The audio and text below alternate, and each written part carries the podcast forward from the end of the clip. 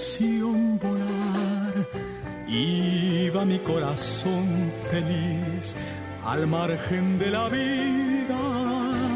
Yo gozo con hacer el bien y siempre sin mirar a quién. Pues donde de empezar mi voz logró la paz llevar. Y así al final llegué a recoger del mundo traiciones, mas yo sin mirar siempre seguiré sembrando canciones. Hoy, Alejandro querido, ¿tú sabes quién cumpleaños hoy? El niño de Linares. 5 de mayo de 1943. Y sigue siendo aquel, el más grande, el más grande, sin duda, iberoamericano. En español nadie como él. Esposo de Natalia Figueroa, que es como su Juana de él. Y Rafael Martos Sánchez, el inmenso Rafael, está de cumpleaños. 80 años cumple el gigante que ha cantado durante siete décadas, 60, 70, 80, 90. 2000, 2010 y 2020. Rafael está de cumpleaños. Lo tengo en un altar junto con Joan Manuel Serrá, en España, ¿no? Para el mundo, ¿no? En español. Entonces felicitamos al Divo, al más grande, el que electrizó todos los continentes cuando no había redes. El, el inigualable, el único, el niño de Linares. Rafael Linares es una, un municipio de, de Jaén, que es una provincia de la zona de Andalucía, la zona autonómica. Por eso ese toque de él, ¿verdad? Andaluz. Rafael está de cumpleaños y Choclo y yo, Julio Sánchez y yo, eh, felicitamos a todos. Pues Choclo es, un devoto de Rafael también. Eh, ponme otro trocito, Alejandro, que este país está muy caliente y hay demasiado problema y lío. Sí, sígueme otro trocito. Yo gozo con hacer el bien y siempre sin mirar a quién. Pues donde de empezar mi voz logró la paz llevar. Tal vez al final llegue a recoger del mundo traiciones, mas yo sin dudar siempre seguiré sembrando canciones. He visto por amor. Bueno, informo a la audiencia que a partir de ahora, viernes de Rafael, en su aniversario. Fafa, quédate, no llegue y Lenchi, devuélvanse. Me dio un trago. Graeme, ya. puede ir. Me dio un trago ya. ¿Eh? ¿Ya? Aquí sí. Ah, pues te queda ahí. te sí. queda. Tengo Los aquí. demás, Diulca, eh, que no venga tampoco, que hoy solo se va a hablar eh, del inmenso. Eh, eh, ya, ah, bueno, ya, ya la puede dejar ahí. Del inmenso, Rafael. Así, Alejandro, que llámate al delivery, querido Alejandro, y saca la producción completa. Lea que se vaya para su Que le casa. apé un tramo, dijo, que dice. Ricardo. ¿De- de ¿Te acuer- cerveza o de agua? Ricardo, ¿tú te acuerdas? De que- vino. ¿Te acuerdas, Ricardo, que antes decía de que apéame ese tramo, Yo la fila que- entera? Yo, yo espero Sí. que eso no sea un bulto que están haciendo Duero. todo con el vino. De la ribera Bien. del Duero. Pues entonces, así empezamos, eh, así empezamos este viernes cerrando la semana. Concho, caramba, yo, yo crecí oyendo a Rafael desde niño. Este, eh, o sea, este hombre empieza en los años 60. Y Yo tenía un tío que era loco con él, pone- ponía una canción de él que se llamaba Sin Laura. Ay, ay, ay. Sin La- Fafa, quédate. Eh, sin Laura. No, Fafa me mandó a salir de la Fafa, trae Sí, sí, el puede vino. ir. Hoy no se habla ni de PRM. No, no, no, ni de cámara, ni de FUPU, ni, ni de PLD. no, ni de PLD, ni de los perremeosos. Solo de Narciso. aquí, ah, de Narciso siempre, donde estoy yo. Narciso y Saconde, mi amigo querido. Ah, hola, Katy, mi amor. ¿cómo te- qué hermosa te ves. Qué linda te ves. Para quien te pretenda. Sí. ¿Verdad, Lea? Para quien la pretenda. que, que no son muchos. Ey, sigue hablando de Rafael. Eh. Oye, quédate Rafael. Mire, Señor. mire, usted sabe que en el, en el sur, cuando se moría alguien y la, y la caja era bonita o la flor era bonita, decían, ¿qué, qué bonita caja? Y entonces decían para su dueño. Pa' su- Pa' su Eh, dueño. Alejandro, eh, ¿te va? ¿Te va? No, espérate. Eh, el jefe mandó ahí un, un comunicado que está prohibido. Yo que dile al jefe que con Rafael hay que hacer un Excepción. acto de sesión. Sí. Eh, eh, sí, señor. Eh, ponte ahí, Alejandro, eh, eh, eh, Acuarela del Río. Ay, ay, ay, ay, ay, ay, ay. Eso me acuerda a mi tío. ¿Eh? Acuarela del Río. Para, ese hombre canta en todos los tonos. Papá, puede subir, bajar, quedarse en el medio y irse al suelo. Digo, ya no puede hacerlo, ¿no? Eh, pero a los jóvenes, a los niños, a los adolescentes, que solo oyen el, eh, eh, como diría, diría Herbert Marcuse, son el nombre de este tiempo es unidimensional, en una sola dimensión, Domingo. Sí. Sí. Oye lo mismo, come lo mismo, se visten lo mismo, tiene los mismos gustos, todo está homogenizado. No, hay otras opciones. Hay monstruos sagrados, Alejandro. Este es un monstruo sagrado. Que trascienden Dale ahí, el tiempo. Que trascienden el tiempo, por eso son clásicos, desafían el tiempo sin perder.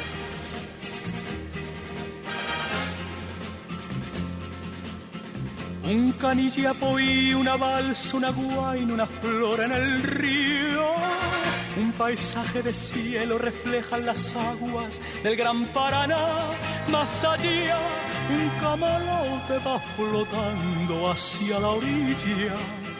Que arbolada de sauces nos invita a soñar.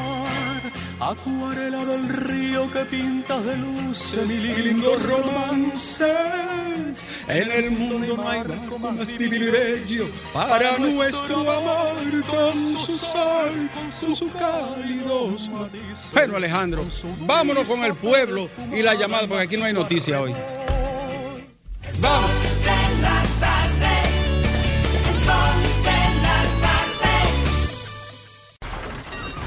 Comunícate 809-540-1065. 1-833-610-1065 desde los Estados Unidos. Sol 106.5, la más interactiva.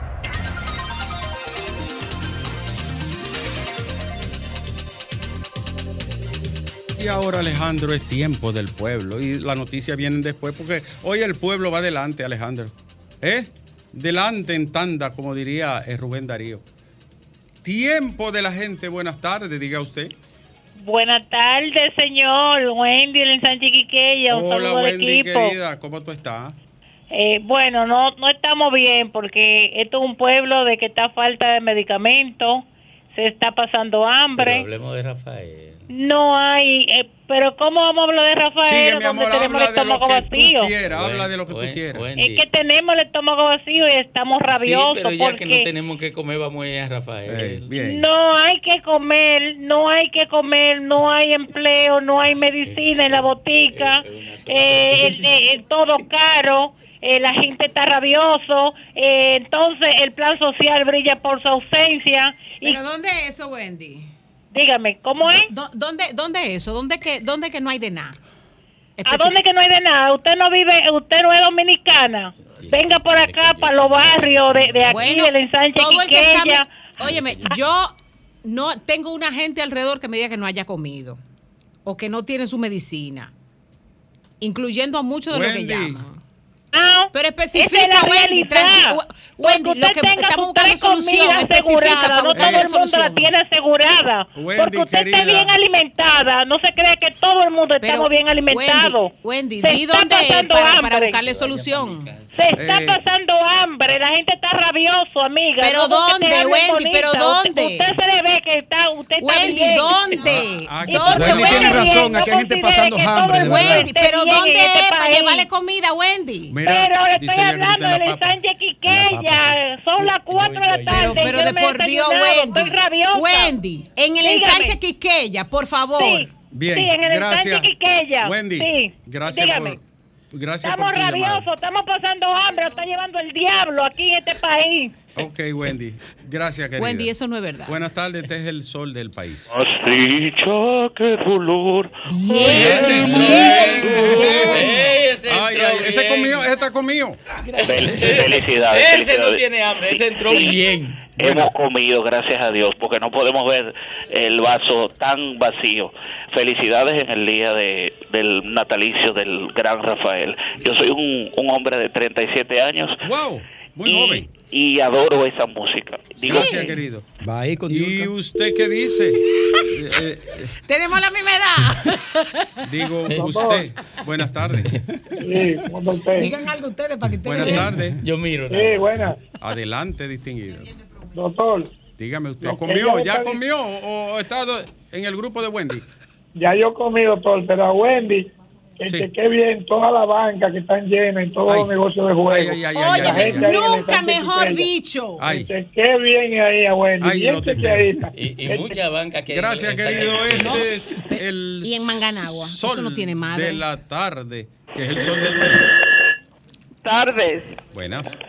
A la verdad que esa Wendy está bien pagada, esa bocina de los Eh, no me PDD. diga así, mi amor. Pero ¿cómo pagarla si está fuera del Oh, gobierno? pero claro, y esa gritería de una mujer que vive en el Sánchez Quisqueya, esa es la tanería de ella.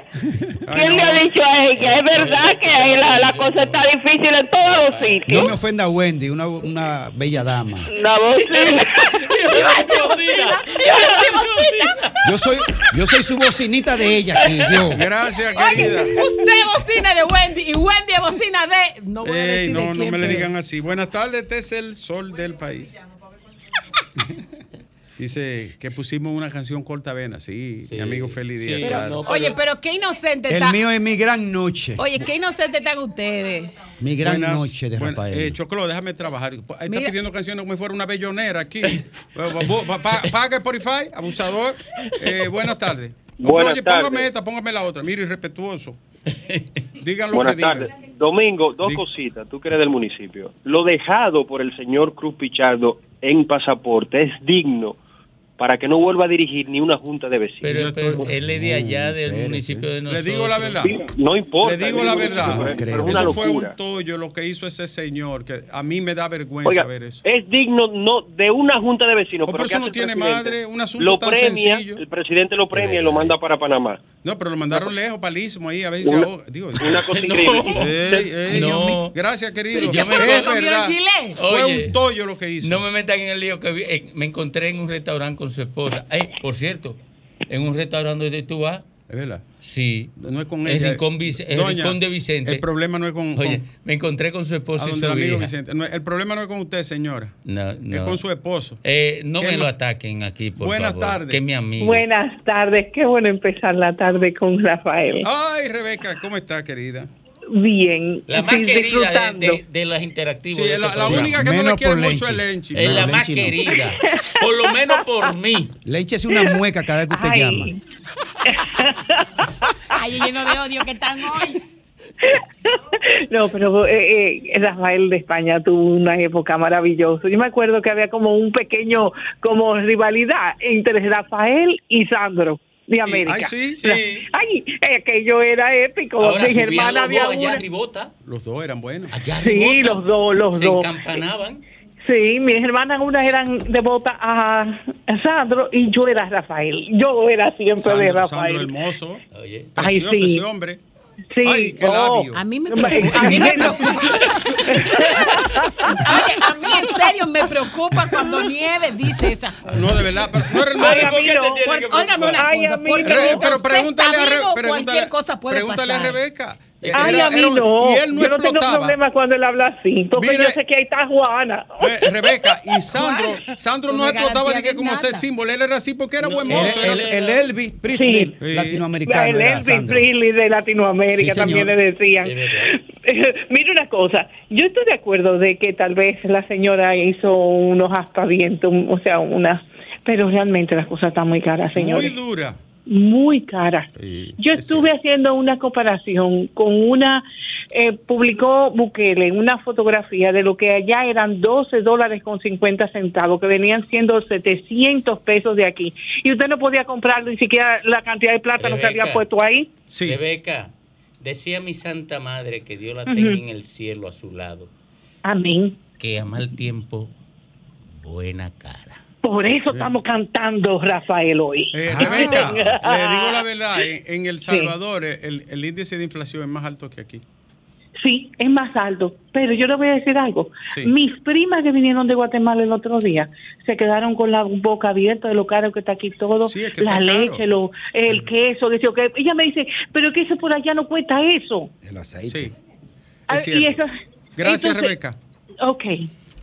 Este es el sol del país. Buenas tardes, doctor. Adelante. Buenas tardes a toda la cabina. Adelante, Mira, señor. desconocer en la situación que está la realidad del país.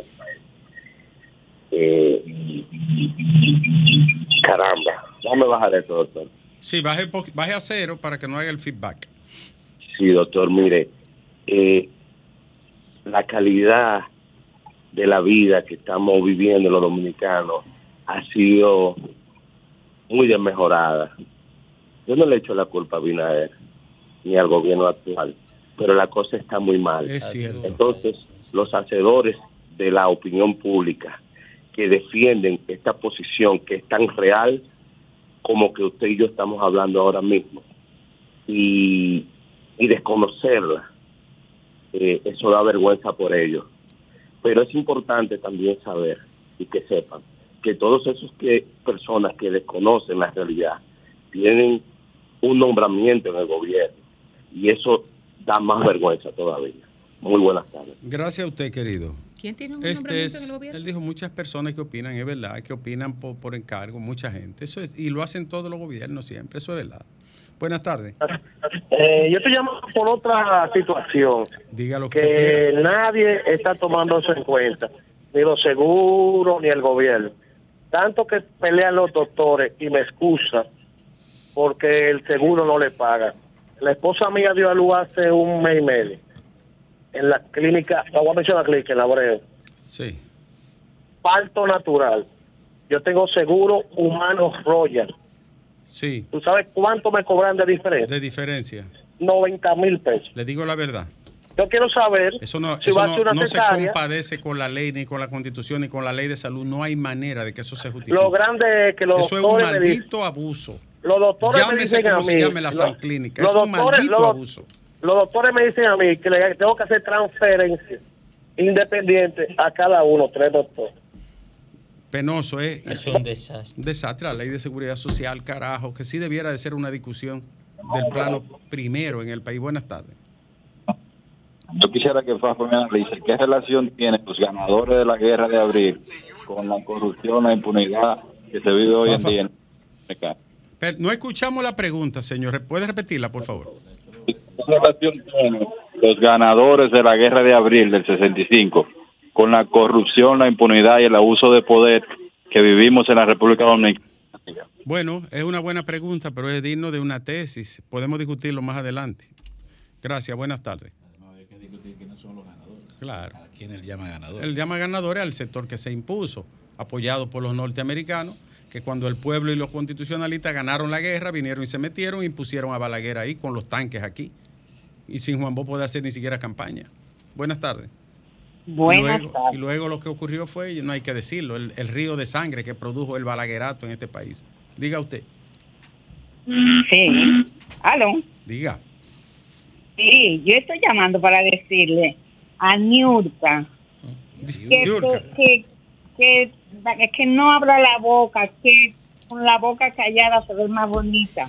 Lo que se ve que ella no, eh, los zapatos de ella no se ensucian con el polvo de los barrios.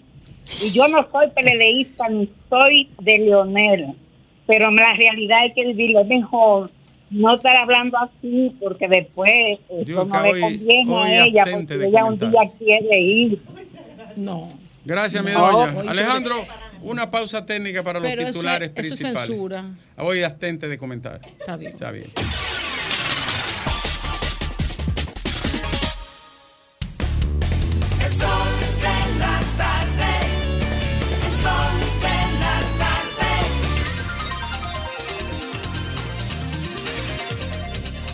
Que cumpla años el Divo, el hijo de Linares, hay, hay que ver las principales noticias de este día. Ayer se cumplieron 27 años del caso Llena Jaibal. Ese fue el caso como que nos quitó la inocencia, ¿no?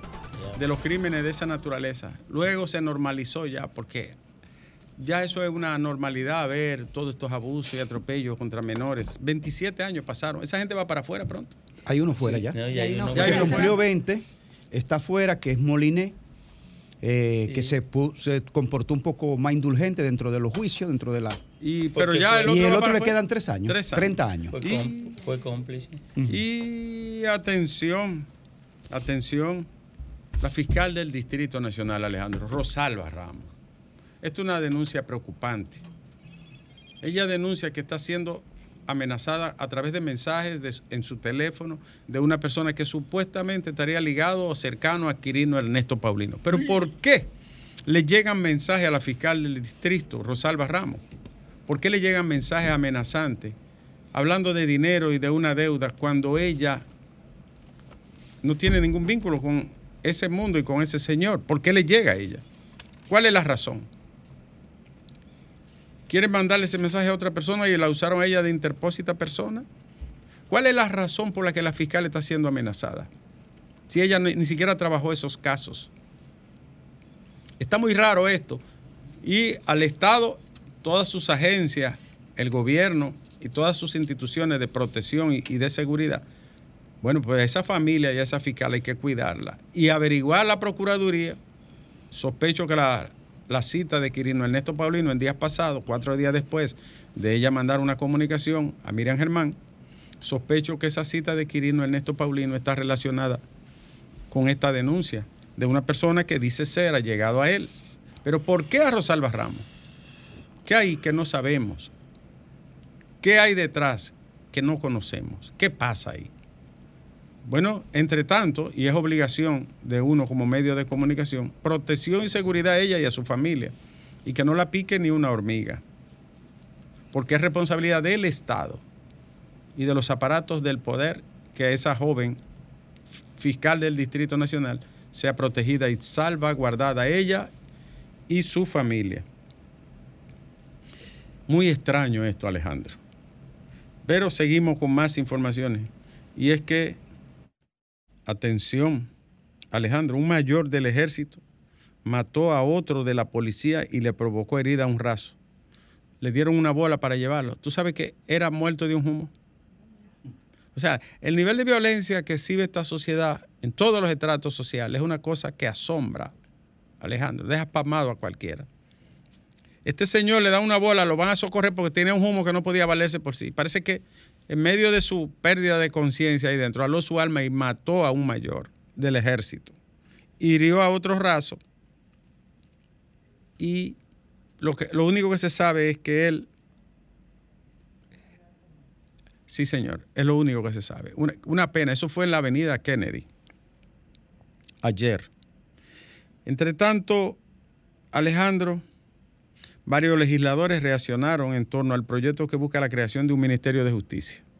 Un Ministerio de Justicia que todos los países lo tienen, pero aquí todo hay que dilatarlo, todo hay que discutirlo, todo hay que meterlo a la politiquería, todo tiene que ser como digan los amos, dueños y señores del devenir dominicano. Hace tiempo que debió de crearse eso, hace años que debió de crearse y separar la función de persecución y de liderazgo del Ministerio Público, que es un aspecto puramente jurisdiccional, separarlo de lo administrativo. ¿Qué tiene que buscar un fiscal comprando ace, jabón? ¿Eh? ¿Eh? Reparando una puerta, una ventana, una locura. Pero es la herencia que hemos tenido donde el hombre que gobierna el país encarna al mismo Estado y todavía no hemos podido salir de esa cultura trujillesca. Y seguimos, casi el 50% de los motoristas se han registrado en dos años. Hay que seguir este proceso. Es como chivo sin ley, es un desorden general. Y le voy a decir algo. A mí una persona me preguntó, ¿qué se puede hacer para controlar, controlar algo tan desnortado, tan, tan, tan caótico como ese sector de un millón y medio de hombres manejando motores y dos millones quinientos mil en total. Digo, de la única manera que el Estado puede ayudar a organizarlo, normalizarlo, someterlo a la ley, controlarlo, fiscalizarlo, otorgándole algo que le beneficie a ellos, pero que a la vez le agrupe y le atraiga. Yo creo que el gobierno puede crear una gran cooperativa nacional del motorista, donde se regularicen, sean, puedan bancarizar, puedan, puedan ser eh, eh, sujetos de crédito, puedan obtener un pequeño préstamo, puedan financiar sus motores, puedan, puedan formar una cooperativa que les sirva a todos. Es de la única manera. Digo yo, para hablar de un caso, pueden haber otras alternativas. Porque lo cierto es que eso es un caos, pero es una realidad creada. Aunque el expresidente Leonel Fernández dio cuenta en estos días que aquí había motoconcho. Pero yo le voy a decir que el primer motoconchita le llegó con Colón aquí. En la niña venían unos motores ahí, 70, se apiaron y empezaron de una vez a decirle a los indios que si quería que lo llevaran. Sí, señor. Y seguimos, Alejandro. 12 meses de prisión preventiva contra implicado en la muerte del niño José Luis Félix. Un año de prisión preventiva contra estos desalmados. La van a pasar mal ellos en la cárcel, ¿eh? ¿verdad? No le va a ir bien a eso. No le va a ir nada bien. Alejandro, entre tanto, un señor que es oriundo de San Juan de la Maguana, el señor Ramón Alcántara, Luis Ramón Alcántara, es de San Juan, vino a la marcha de la Fuerza del Pueblo el domingo.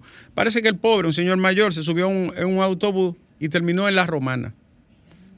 Hicieron un comunicado público y la gente de La Romana fue solidario con este hombre.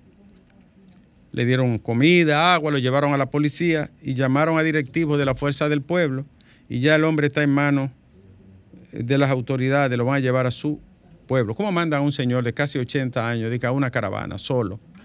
No, por Dios, por Dios. No, no. Eso es un irrespeto a una persona mayor.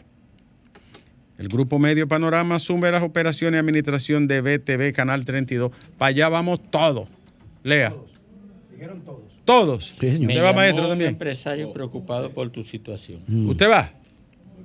Nos vamos, nos vamos para allá, vamos a hacer un espacio de derecha a izquierda, de la fuerza del pueblo Se va a llamar así. a la fuerza de la Se revolución. va a llamar así el programa. De derecha a izquierda. derecha a izquierda. Sí. Eh, ¿Te gusta ese, no- ese nombre, Fafa? De derecha a izquierda. Sí. Lenchi yo. Es un buen nombre. Yo a la derecha y tú a la izquierda. Sí, no, verdad, la primera oyente va a ser Rebeca. Ah, de una no. vez. No, no, ya la vamos a poner como comentarista. Pa- pa- no, de una vez. La llamada de Rebeca, ¿verdad? Ya. ¿Eh? ¿Y cómo se llama? Todos los miércoles. Será una sección. Una sesión. Sí, sí. sí. Con el Diurka, tú no vas.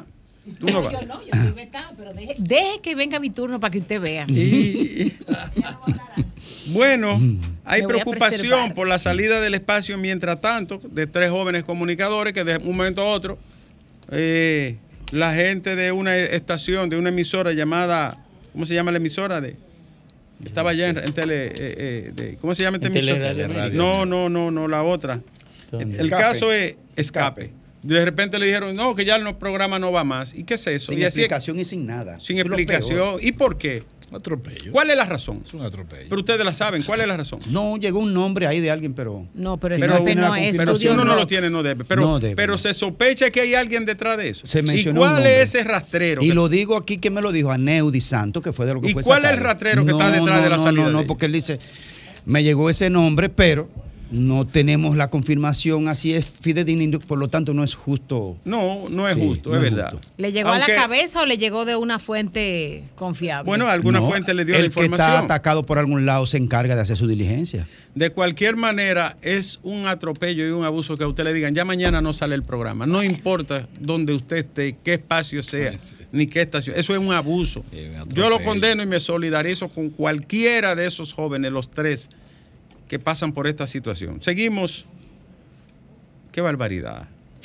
Parece como si fuera el eterno retorno. Lo mismo, lo mismo. El lo mito de mismo. Sísifo ahí. Bueno, eh, Alejandro, el tema de la Cámara de Cuentas sigue siendo un tema de debate permanente en el país. Y sigue la discusión y el problema. Miren, eh, quiero darle los créditos a mis amigos, Ricardo Ripoli y El Piro, de Somos Pueblo. Ellos obtuvieron una entrevista con un ex auditor de la Cámara de Cuentas. Y la verdad es que lo que ese señor dijo ahí es una cosa que da asco, pena, grima, repugnancia. ¿Tú sabes lo último que le, le hicieron a ese señor? Porque hay que irse más allá de esto que está pasando. Hay que ver qué es lo que han sido la Cámara de Cuentas a través de los años. Un antro político de vagabundo al servicio de los ladrones del país. ¿Tú sabes lo que le hicieron a ese señor? Él llegó por concurso, ganó su posición como auditor, se fajó, hacía auditoría donde lo mandaban. Empezó a auditar el área de obras públicas. Le cayeron arriba de una vez. Lo último que le hizo un, un sujeto que había en la Cámara de Cuentas, nosotros sabemos dónde estudia tu hija, al colegio que va tu niña y cómo va vestida y todo. O sea, le hicieron una amenaza tan velada que él tuvo que salir de la Cámara de Cuentas y salir de la República Dominicana. Eso pasó en este país hace un par de años. Y ocurrió y tuvieron que sacarlo de la República. Él regresó al país y dio esa entrevista. A ese nivel de suciedad y de bajeza se llegó. No solo se conformaron con maquillar y arreglar auditorías a verdaderos delincuentes y fascinerosos. Fueron capaces de usar el poder para amedrentar, para perseguir, para espiar. Y así hay gente que, que es capaz de, de entrarle a la institucionalidad y defender el vandalismo político de esta patria, señores. Pero ¿por cuántos millones yo asumo una maldita causa así? ¿Eh? ¿Por qué cantidad de oro, de dinero? Yo asumo una causa así. Hacer salir a un técnico despavorido de su país porque no tenía seguridad con él y su familia. Último que le dijeron, te estamos vigilando, tú andas un motor de tal color. Porque él estaba haciendo su trabajo. Y donde un presidente de la entonces Cámara de Cuentas fue capaz de decir que había un departamento especializado solo para maquillar las auditorías. Qué repugnancia. Qué asco, Alejandro.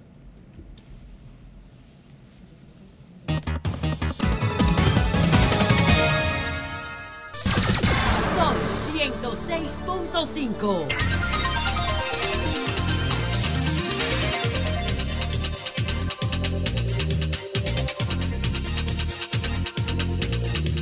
Bueno, retornamos al sol de la Hoy, tarde. es, hoy es viernes. Hoy, De- hoy debe es- tener hoy- cuidado, Hoy es viernes, hoy hay que hacer un ¿Tú sabes cuál- dónde se inventó Ricardo Nieves? El preservativo. Es muy antiguo. Tú sabes, han encontrado, han encontrado, bueno. han encontrado, ¿sabes dónde han encontrado? De Babilonia y en Egipto han encontrado preservativos. Del año, del año de Cleopatra. Y Lo inventó Anterior. Cleopatra. No, es No, anterior. anterior. Es anterior. Anterior, Sí, anterior. Sí, eso es viejo. de Egipto, básicamente. Yo creo que es Egipto. Pero, pero, pero, leído pero se lo atribuyen a los. Y Fefa no estaba ahí. Se lo atribuyen a. ¿A quién? Se lo atribuyen a, a Carlos a Carlos VIII. No, eso es anterior. Bueno, lo que ocurre es que el, vamos a decir, el preservativo eh, premoderno. Sí, es premoderno. Sí. Sería Pero por ahí, ¿verdad? el- el- sí, es premoderno. Pero eh, la primera manera fue el coito interrupto. Ellos descubrieron hace mucho tiempo que el coito interrupto eh, podía evitar embarazo, lógicamente. Dicho en palabras llanas.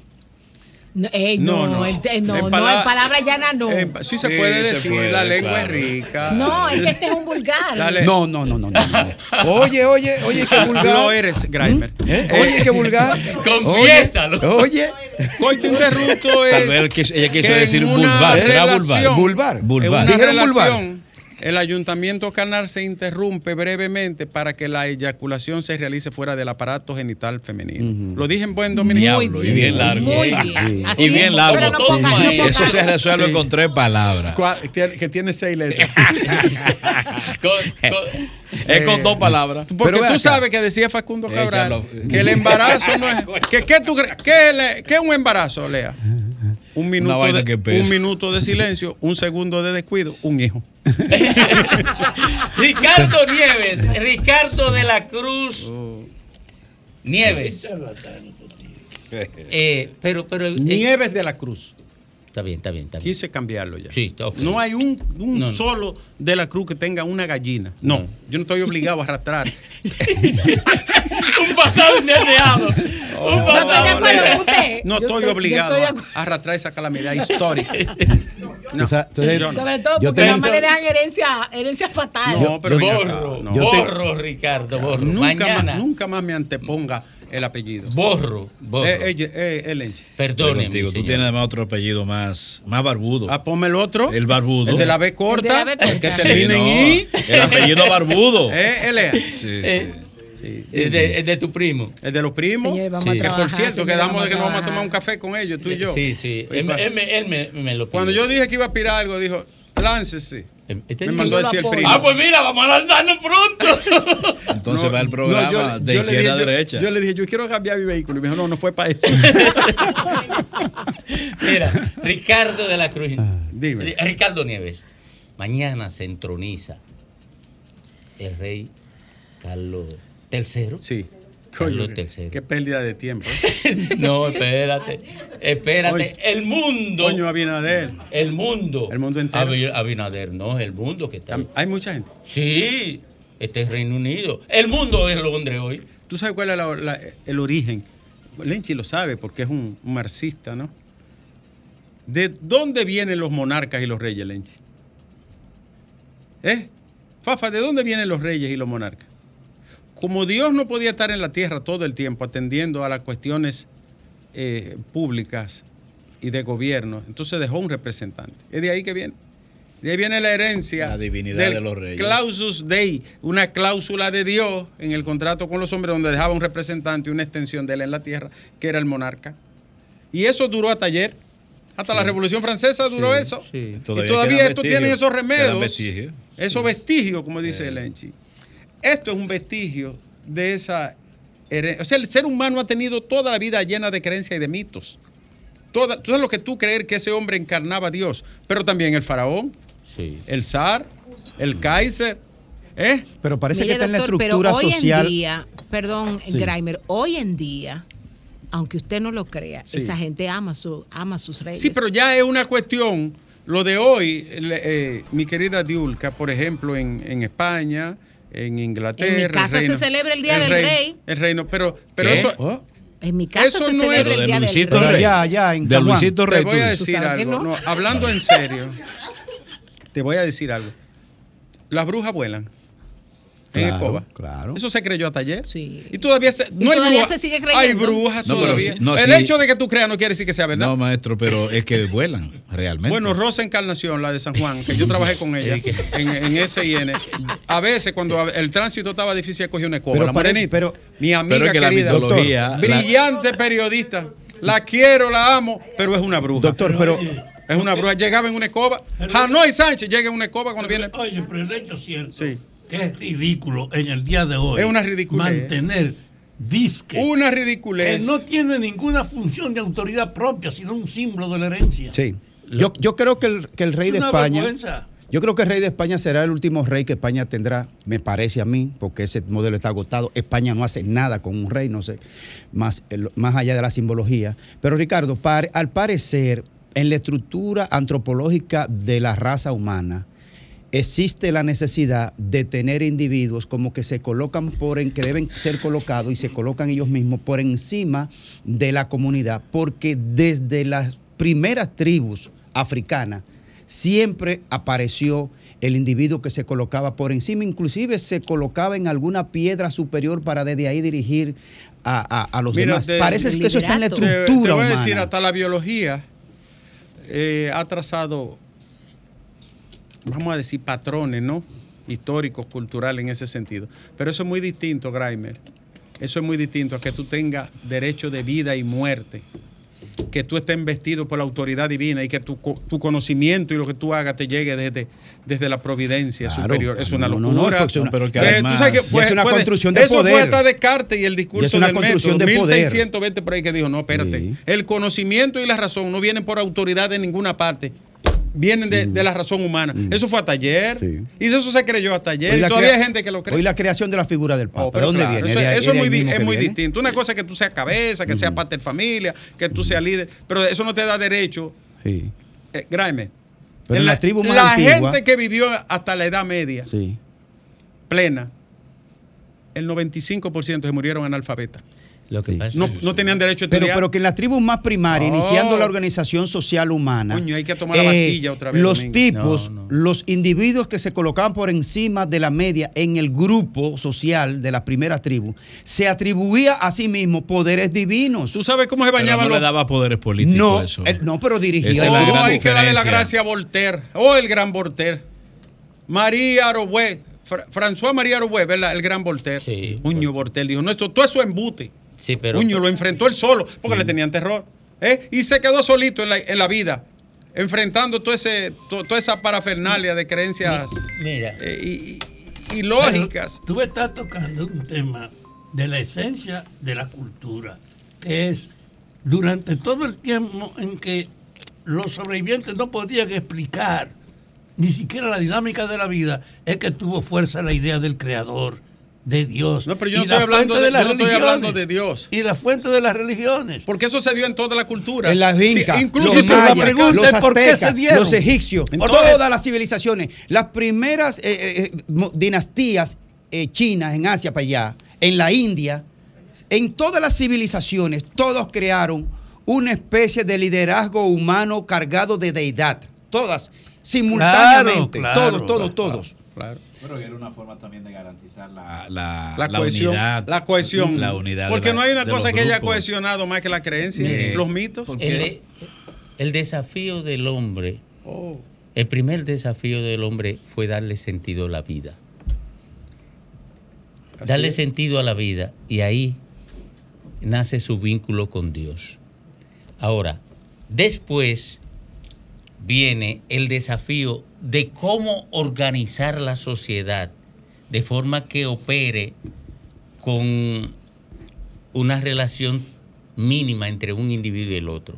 Y ahí es que nace el rey. Pero para que el rey fuera legítimo, tenía que vincularse a la voluntad divina, a la voluntad de Dios, que fue lo primero que encontró como refugio básico el hombre para darle sentido a la vida. Ahí viene todo. Todo, incluso el sentido de justicia, que es un juez, una extensión del rey. Por eso es que está alto arriba y con un crucifijo. Incluso el delito de orden público, cuando alguien mata, roba, viola, cuando viola una ley, una norma, daña la propiedad, eso se considera delito. ¿Tú sabes por qué? Porque se consideraba un delito de lesa majestatis, un delito de, de lesa majestad, porque ofendía a su majestad. Exacto. Más que a lo mismo, el daño mismo que hacía. ¿Tú sabes lo que es eso? Y ese sistema de creencia duró hasta ayer. Pero, por ejemplo, Pero había, había hay Ahora, todavía. ahora el, todavía viejo, el viejo mal ayudó a, a tumbar esto, ¿eh? ¿Verdad que sí? Mm, Sí, pero ahí también Descartes fue. No, no, Descartes. Oh, Renato Descartes. de Renato Descartes dice, no, no. Renato Descartes. Pero eh, todavía hay tribus en las cuales el, el peso de la divinidad recae sobre individuos. O República Dominicana. So- no, no, no, no. Son, son dioses. Los presidentes. Líder sin ti se Eh, munde este país. pero ¿Y ¿Qué que- es eso? eh, Pero que eh, hay una gran diferencia, todavía hay una diferenciación entre ese que trata de re- responder a la espiritualidad del grupo y darle explicación además a los fenómenos que ocurren a su alrededor y aquellos que dirigen la tribu. O sea, son estamentos, porque siempre los Le- humanos se han le- Lenchi, dividido pero no vaya más lejos. Pero los dioses realmente con sentido político, porque además ese es el problema, que la- las deidades han sido utilizadas para dominar. Pero, pero lógico. Y, No ahí- sé, y eso pero- comienza básicamente con los egipcios. pero le voy a decir esto. Porque sí, de- faraones, de, de ahí eran- viene. los faraones no depositaban en manos de nadie. De no. nadie. Yo soy, yo soy Dios. Pero le voy a decir otra cosa. La última revolución grande fue la rusa en el siglo XX. Cuando se da la revolución rusa, unos años antes, había más de 30 millones de jóvenes manumitidos que no podían obedecer a nadie más que al zar. Sí. Y cuando se da la revolución, todavía andaban en carreta, con heno y, y, y, recogían- Tridente. y Tridente, Domingo, en, en 1918, un zar. Una, una, una de las Él y su que- familia estaban en la divinidad y el resto en la mugre. Una, ¿Y una qué de es las esto? cosas que se le agradece a la humanidad, la existencia de Abraham, eh, el, el creador del. Abraham de la- ¿verdad? Eh, no, Papa Abraham. Ah, papá Abraham. Abraham, na- Eh, y creador- varón de Ur. Tú sabes El- que Ur, Ur fue barrido por los gringos Pero- en, la- en el ataque pero, de, de- pero- de pero- Irak. pero Abraham es que elimina, Abraham es que elimina eh, la, la Te daré tierra y heredad. la, la existencia de otros dioses. Entonces, algunos, algunos elementos en términos filosóficos dicen que incompetentes eran los dioses eh, de otras civilizaciones, porque tan pronto una civilización desaparecía, se iban los dioses para el carajo y no aparecían más. Y me- pero tú, imagínate tú. Solo uno- el dios de Abraham Uno detrás de otro. ¿Eh? Y, y ese. ese Pues no, están los dioses no, de no, los pero- incas y de los mayas. Oh, pero yo no sé dónde ¿Eh? fueron. Y de los egipcios. ¿dónde están ¿Cómo se llama el semí? El semí. Sí, pero eso fue un- otro dios que se lo tragó, ¿eh? ¿Cuál? El, el dios de los cristianos. No, no, pero el, dios de Abraham. No, sí, pero el dios de los cristianos. Que es ¿cuál la fue que llegó aquí? del de Abraham, papá. Tú sabes que muchos suicidios se daban por eso, porque como los indios no podían entender la cosmovisión, la, la cosmogonía de ese mundo que lo había asaltado, ellos preferían morirse. Decían, no, pero si ese es el Dios que tú me vas a Todos los dioses de los Déjame irme con el mío, se mataba. Todos los dioses de la mitología griega agonizaron con, con la aparición del conocimiento, se fueron todos para el carajo. Hay uno que Bien. sobrevivió. ¿Quién? La pregunta. No, no, se fueron todos. Dionisio, que luego fue Baco en los romanos. la Pero pasó mira- bebiendo, no se dio cuenta de nada, de, El lo dios que- Dionisio. de nada de lo que Sí, pero- pasaba. Y, Pero oigan, y sobrevive, no, sobre no, todo no, los viernes. Sí, señor. La pregunta es- La pregunta, ¿cuál es? Los imperios imponen su Eso que ha pasado con los dioses de la antigüedad Sí. y que ahora está mostrando la ineficacia con la herencia física de los dioses, que era la monarquía, te dice la tendencia es que desaparezcan Sí, las sí. explicaciones. Bueno, yo no sé si van a desaparecer, porque el hombre siempre va a creer en algo y no hay verdad más grande que la que tu cerebro quiere creer. Pero sí te voy a decir, una- nunca más serán iguales. Es más, la conciencia humana, no, eso de ayer, la conciencia humana es menos de 50 mil años. Sí, pero ¿Verdad que sí? Con la Revolución Menos. Francesa. Menos de 50 con La la aparición de- Revolución del- pensamiento. De, pensamiento lógico, racional, el, no- el deber, no deber. sí. Menos, Lo- claro. eso es menos de 50 mil años. la, la Revolución Francesa hermano, la inició. cultura china apenas tiene 10.000. 10 mil Y años. es una de las culturas Sí. Dime. La, la Revolución Francesa inició el proceso de separación de la religión y el poder político. Porque eso eran los reyes. No ha habido una revolución más grande que esa por eso. porque ese- Rompió un esquema de, de todos los siglos. Aunque dieron los unos reyes. cuantos pasos para atrás, pero bien. Los reyes eran La la, rusa. síntesis. La rusa. La, la síntesis. El Es matrimonio entre el poder verdad. político y el poder religioso. Es verdad lo que dice Stefan Zweig.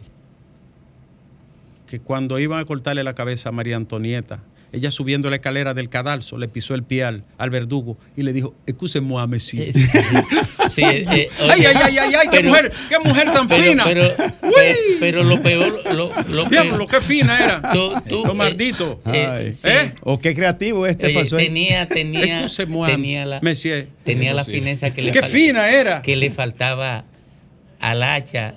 Abajo la que- burguesía. Al hacha con el que se le cortó la cabeza a Carlos VIII. A Carlos. Ay, que ay, que ay, hubo ay. que darle como 10 Pero hubo una religión que salió por Mira, un cuerno. pero- a una Oh, bolena. Pero este, a una bolena. pero este es un cuerno. ¿Cuál? El que se va a entronizar mañana. O Camila Parque. Ah, no, él era, él era el Y levantista. ella también. ¿Qué es lo que era? Oye, Levantisco. Él era levantista. Oye, no, no, mira. Eh, eh, era gamberro. Sí, ¿Quién? Él. Eh, Carlos. Eh, sí, no, hombre, no, ese, ese, ese es un pariguayo. Ese es un pariguayo. La, la tigre era ella. Tú sabes que. La tigre era, Tú era, sabes que era, ella. Tú sabes que era, yo, Lea, era Camila. El hombre que me formó a mí Era. un tío mío. Era una mezcla. No, ya de- tiene 75. Un tío, era, mi, mi tío era una mezcla de virtud y de vagabundería. Entonces él me decía, ¿Y yo tengo que llevarlo a los sitios para que usted aprenda. Entonces él me llevaba a un sitio, ponía una bellonerita y guachacha, guachacha. Ellos, él se daba un traguito, eh, lo respetaba a todo el mundo, un hombre altísimo y vaina y, y- y labioso. Ya, bien, y bailaba con todas las mujeres. Me decía, eso usted no debe de hacerlo. Ah, lo que ve él lo, que, hacía. lo que yo estoy haciendo.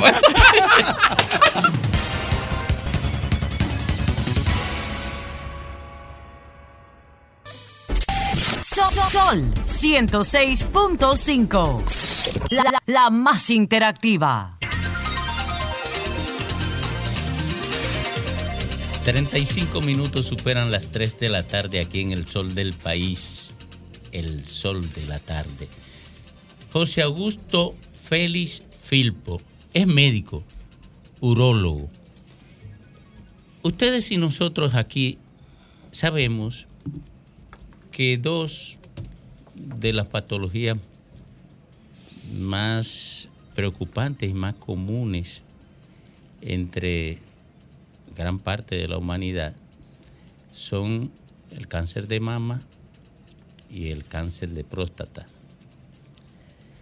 Y la próstata, igual que la mama, pueden ser precedidas de una serie de exámenes que le permiten al ser humano protegerse del desafío de un cáncer, de la degeneración de esos tejidos eh, grave.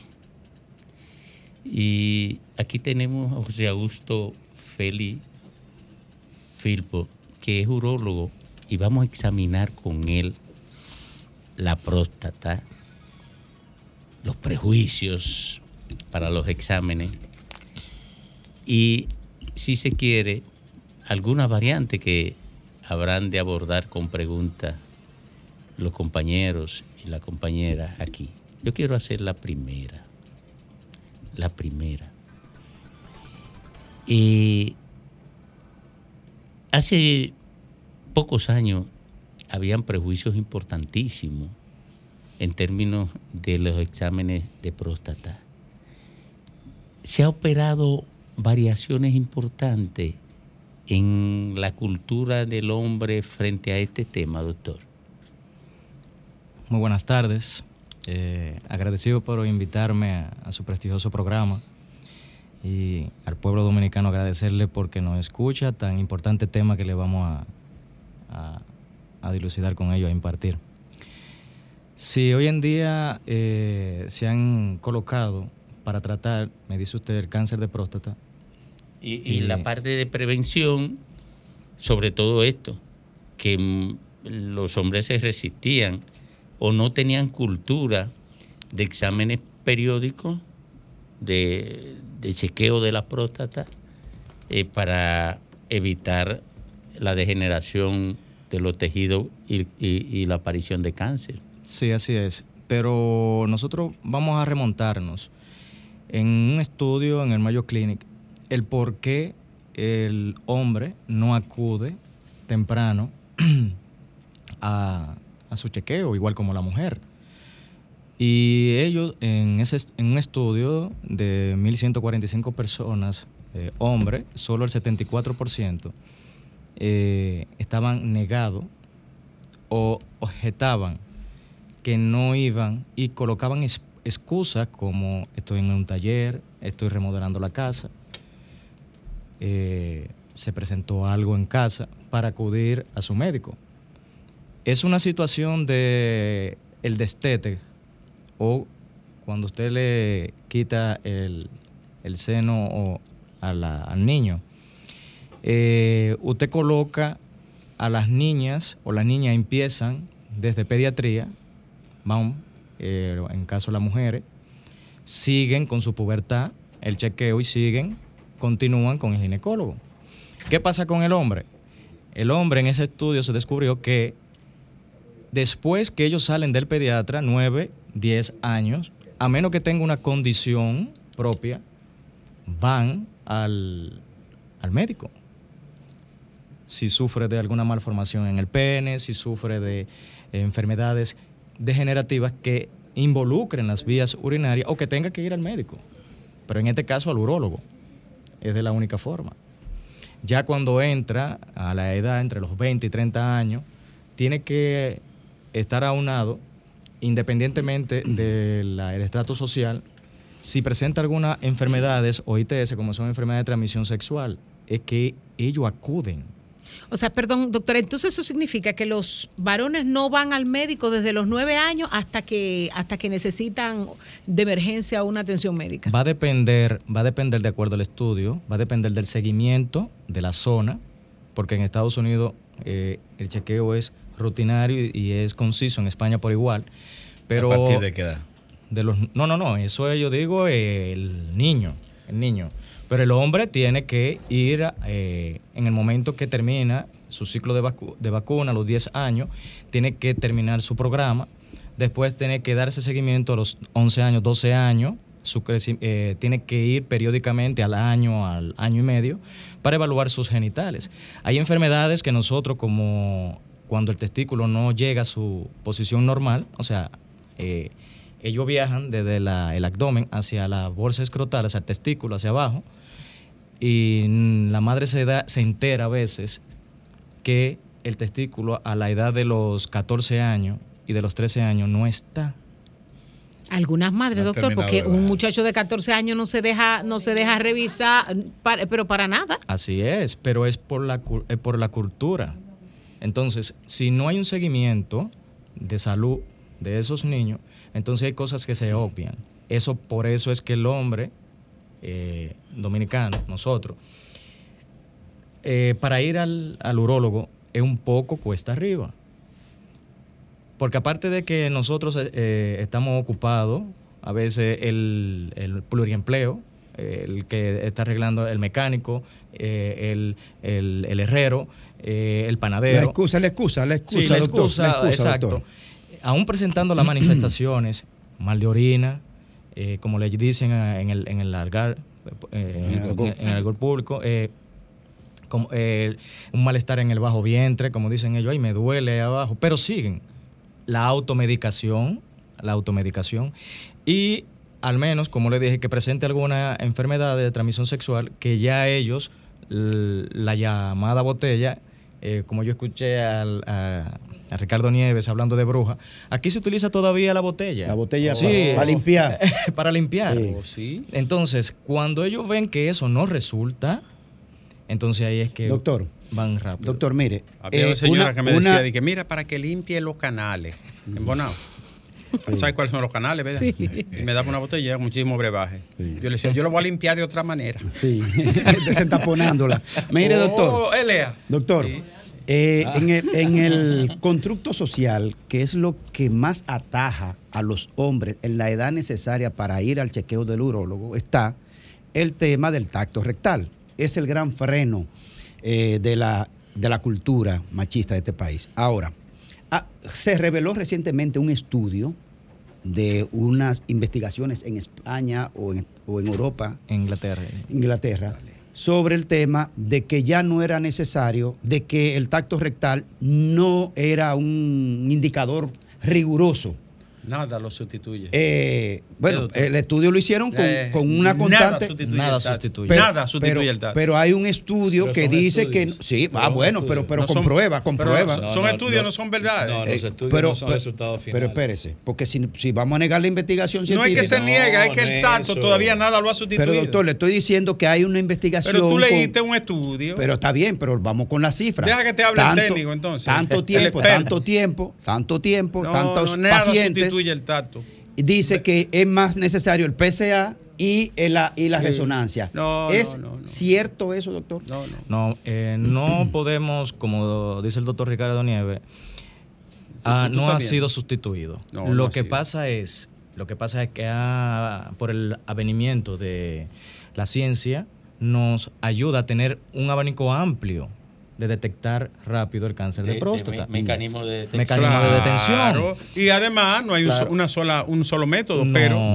O sea, no. el PSA es buenísimo. Oh, pero combinado, claro, con, combinado otro, con con otro La criterio. sonografía transrectal, la resonancia magnética, el P, hoy en día el PS scan que queremos actualmente ver cómo las ARS lo colocamos dentro del screening, el PS, PSA eh, PET scan, que eso ayuda bastante. ¿Y los marcadores? Los marcadores hoy en día eh, hay un, eh, bueno, en- que se presentó en Italia, yo estuve en el congreso eh, allá en Milán, sobre la epigenesia a través de, la- de lo que tiene que ver con la, la genética directamente. Tiene un 94% de, de, de asertividad. ¿Qué Entonces, método? ¿Qué método? Eh, por la sangre, la misma sangre. la Igual misma que el sangre. PSA, pero un Marcador. poquito más, sí, un poquito más fino. eh, Y si un es paciente, doctor, entonces dice, doctor, yo prefiero este y este, y, y, y no el tacto rectal en No, principio. y tú sigues corriéndole al tato, ¿eh? Un Sí. hombre, pero, este pero, doctor, tenemos que Estamos hablar por hablando la ahorita audiencia. de la edad media y doctor, vuélvete- estamos hablando por la audiencia Eh, y el que, y el que se resiste, y el este que se resiste. tú eres homofóbico. que no, que homofóbico. Tú eres homofóbico porque ¿qué? Doctor. Vete tranquilamente. Yo fui como un cordero. Doctor, Entriégate. Doctor, anteriormente. Doctor, pero no, espérate, Lenchi, espérate, Lenchi. Si un paciente le pide. Monopolizó el tema. ¿eh? Pero es que no me ha dejado responder. Pero él no ha ido todavía, él no ha ido Eh, nunca a un no, no, no, mire, ¿eh? mire, informaciones Grave. privilegiadas. Mire. Eh, Tremendo tema este, porque hay un tabú del carajo con esto. si un paciente le dice, mire, doctor, yo me quiero ir por el PCA y los otros estudios, mientras tanto, a ver qué sale. Eh, verdaderamente va a depender de, eh, de lo que es la parte ética de cada profesional. Eso es así, ¿eh? Claro. ¿Qué pasa? No podemos obviar lo que ya está descrito. Lo que es seguro. Exacto. Entonces, ¿qué pasa? qué es, Lenchi? Yo Ah, tengo, yo tengo eso. que hacer lo que hemos estudiado y lo que resulta. Hay veces que nosotros abandonamos lo que resulta por lo que no resulta. Y si yo violo o abandono ese paso del tacto rectal y pude detectar algo a tiempo con el tacto y no con la parte de sangre, que la sangre, eh, por la sangre es eh, lo que una gripe, si usted tuvo contacto sexual antes de eh, más menos de cinco días, puede alterarlo. Sí. Yo puedo dar una, puedo mandarle a hacer una biopsia temprana bajo juicio de eso y cometo un error. Que se comete. Que se comete. Son frecuentes. Entonces, ¿qué pasa? De allá viene el, el- el paciente, doctor, pero no dice nada. Claro que no va a decir nada.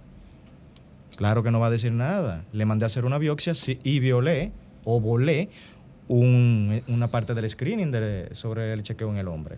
Tacto rectal. Doctor, una pregunta ahí mismo, perdóneme. Bueno, Lechi quería preguntar y Graeme no le dejó. Le voy a Sí, dar- sí. No, Gracias por decir, recordárselo. Ya los métodos, los menos invasivos, por ejemplo, entrando por la ureta, entrando por, por, por otro. ¿Cómo ha avanzado esto? El robot, que ya no hay que abrir, hacer esa, esa herida grande. Explíquenos eso. Ha avanzado bastante, verdaderamente. Menos doloroso, menos- más recuperación. Exactamente. Menos invasivo. Eh, lo que pasa es que en nuestro país, eh, como ustedes saben, más que nosotros que manejan la- eh, lo que, los medios de comunicación, es una situación de recursos. Es de pues es de- caro. Es caro. Es caro, sí. Verdaderamente, todos los procedimientos mínimamente invasivos, eh, yo me formé en, en Venezuela y he hecho unos cuantos en endurología. Y ¿Qué año usted estuvo allá? eh, en el 2012, 2011, 2012. 2012. Sí, ya cuando Chávez eh, lo iban a informar, yo compré mi vuelo y adelanté rápido. Aquí, aquí se va a armar algo fuerte. Sí. Y, y terminé la, la, la tesis eh, aquí. terminó de- sí, porque eh, Ya se veía, ¿verdad? Sí, sí. Extrapolé lo que es todos mis pacientes, que eh, dándole seguimiento y ahí pude terminar mi tesis. Bien, entonces con respecto a, lo- a lo- a los Eh, métodos y procedimientos. sí, están, muy avan- eh, estamos avanzados. Lo del robot es real, lo del robot. Sí, eso es Opera real. el robot. Sí, eso es real, pero necesita la mano del urólogo. Naturalmente. Y Necesita. también de- del el imagenólogo que tiene que estar mane- manejando todo esto. Yo te puedo complementar algo porque un familiar mío muy cercano vivió eso, pero en Suecia.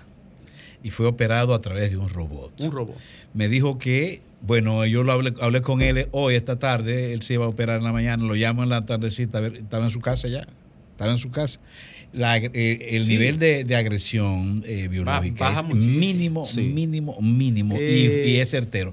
Pero la- lo que yo quería preguntarle, bueno, era en parte lo tuyo. Yo le quería preguntar algo como para la antes de que termine la situación de la potencia. Ne- todos necesitamos ayuda aquí, todos. Pero para allá que iba. Todos, Mira, incluyéndote a eh, ti.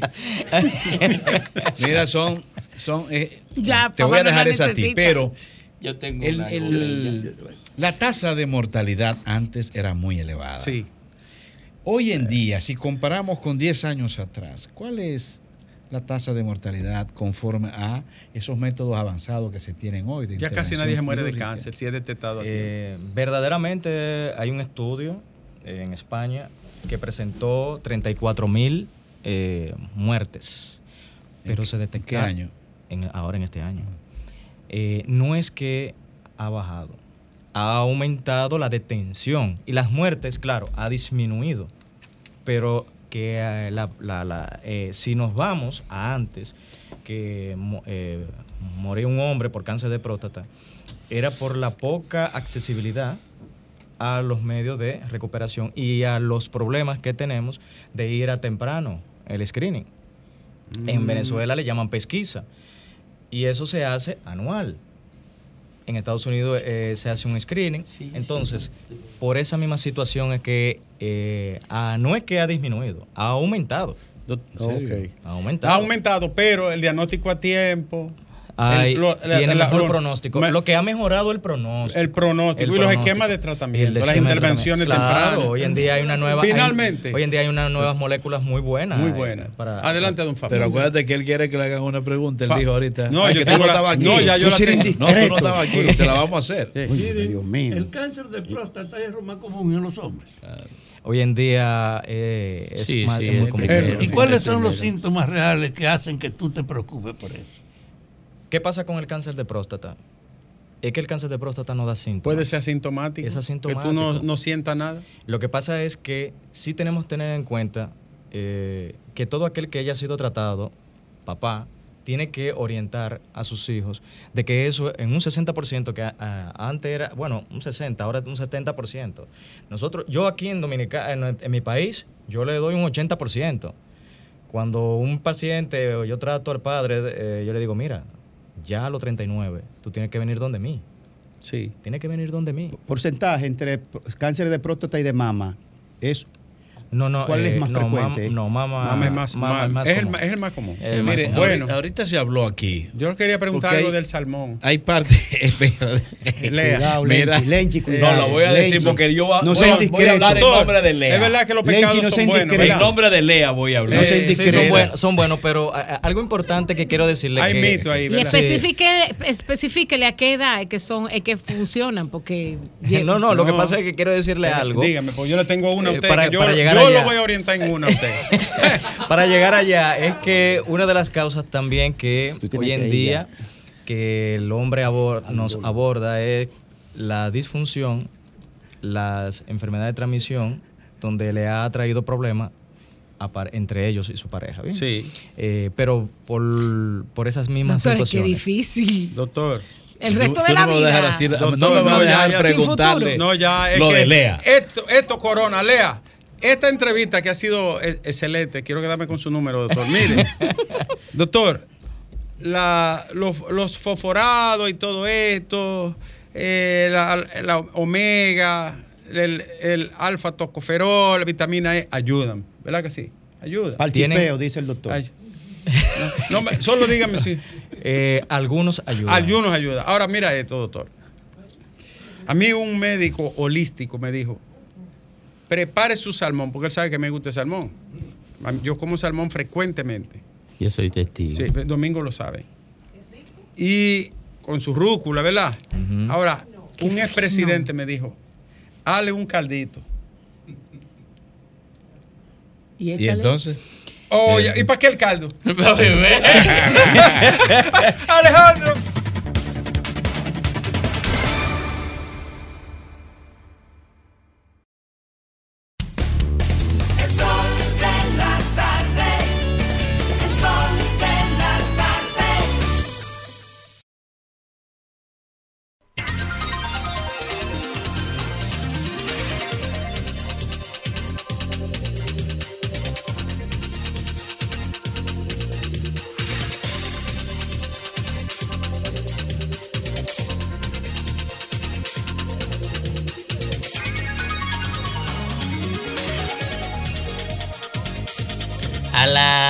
3.54 No, él no está en eso minutos. él no está en eso. Él está preguntándole a- 3.54 minutos. Él está preguntándole al doctor por WhatsApp.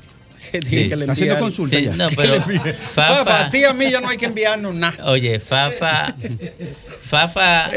Fafa, Fafa se, Fafa se dio radio en la próstata. Sí, so- un en el Anderson, donde mismo me estoy Un tratando sobreviviente yo, de cáncer en de próstata, una estrella. Oye, y me cuentan a mí que lo que ocurrió después de esa radio.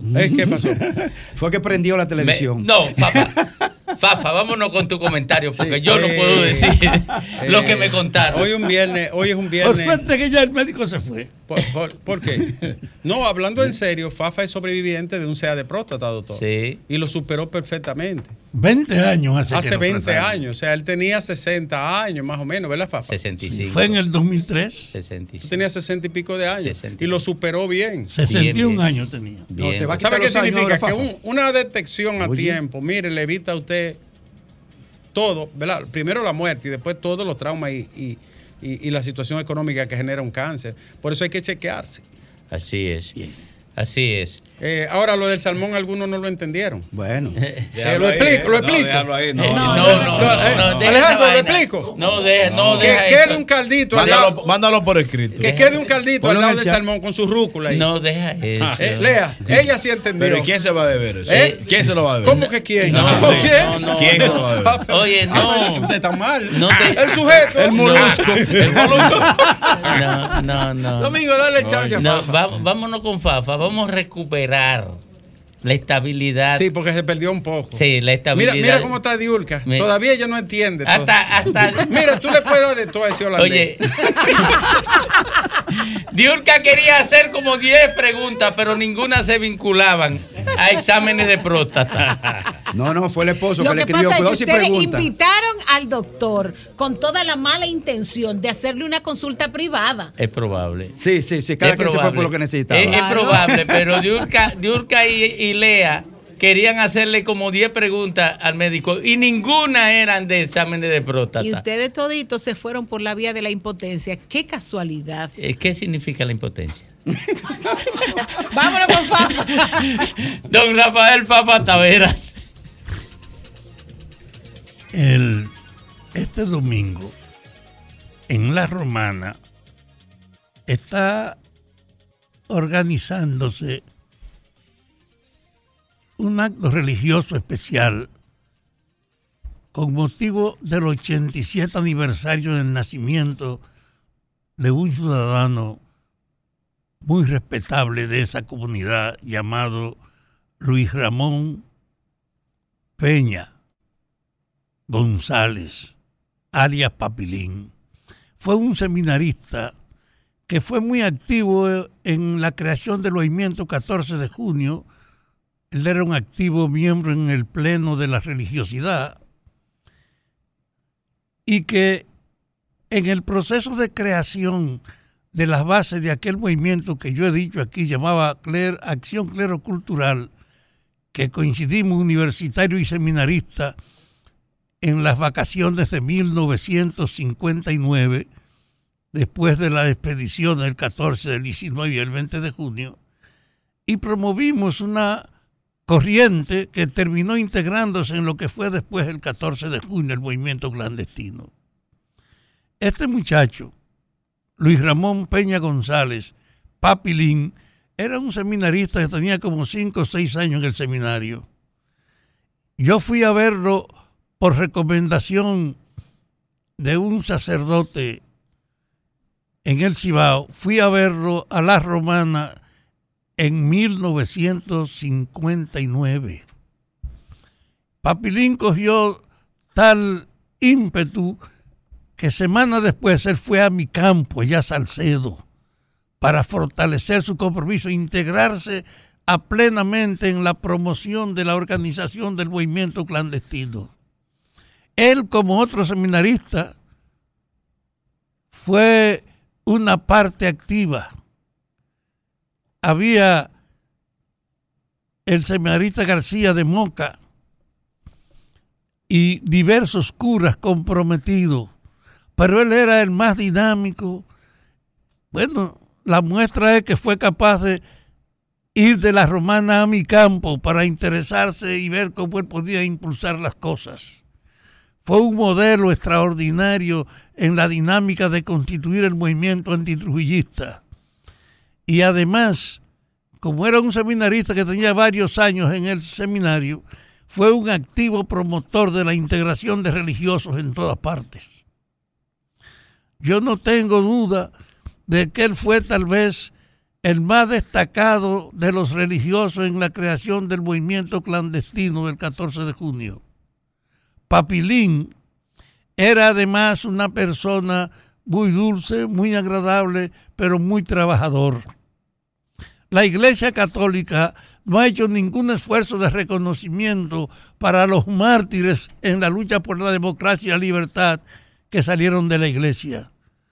La Iglesia fue capaz de propiciar, como reflejo de ese trabajo que se hizo en sus filas, una pastoral que en enero de 1960 creó una frontera que rompió la sumisión tradicional de la jerarquía católica frente al poder de Trujillo. y de los promotores fundamentales de esa corriente era Papilín. Yo quiero reiterarle que en el marco de los valores patrióticos que salieron de la iglesia, ese debía ser un modelo, igual que el Padre Cruz, que fueron los promotores más activos de la integración de los católicos al movimiento clandestino. Pero Papilín tenía una integridad tal que estando en la cárcel, después de salir de la etapa de las torturas de la 40, en la Victoria, en la Semana Santa de 1960, se apareció allá un grupo de los jefes de la 40 encabezada por Clodoveo Ortiz, que era, yo creo, que el más brutal y más hijo de puta de los torturadores de la 40. Y cuando llegó a la primera celda, era donde estaba Papilín, yo estaba en la décima, le dijo, vinimos aquí, cuando comenzaba la Semana Santa, a que ustedes nos entreguen los rosarios para que no puedan usar ese símbolo religioso en la crítica a este régimen del jefe. Y cuando se pararon en la puerta, Papilín fue el primero que fue capaz de decirle a ellos, no importa que ustedes se lleven los rosarios, podemos hacer el rosario sin llevarnos las cuentas porque sabemos hacerlo. Y eso creó una situación que generó un aplauso porque fue en voz alta en todo el pasillo. Y entonces sacaron a Papilín de la victoria y lo sacaron y se lo desaparecieron.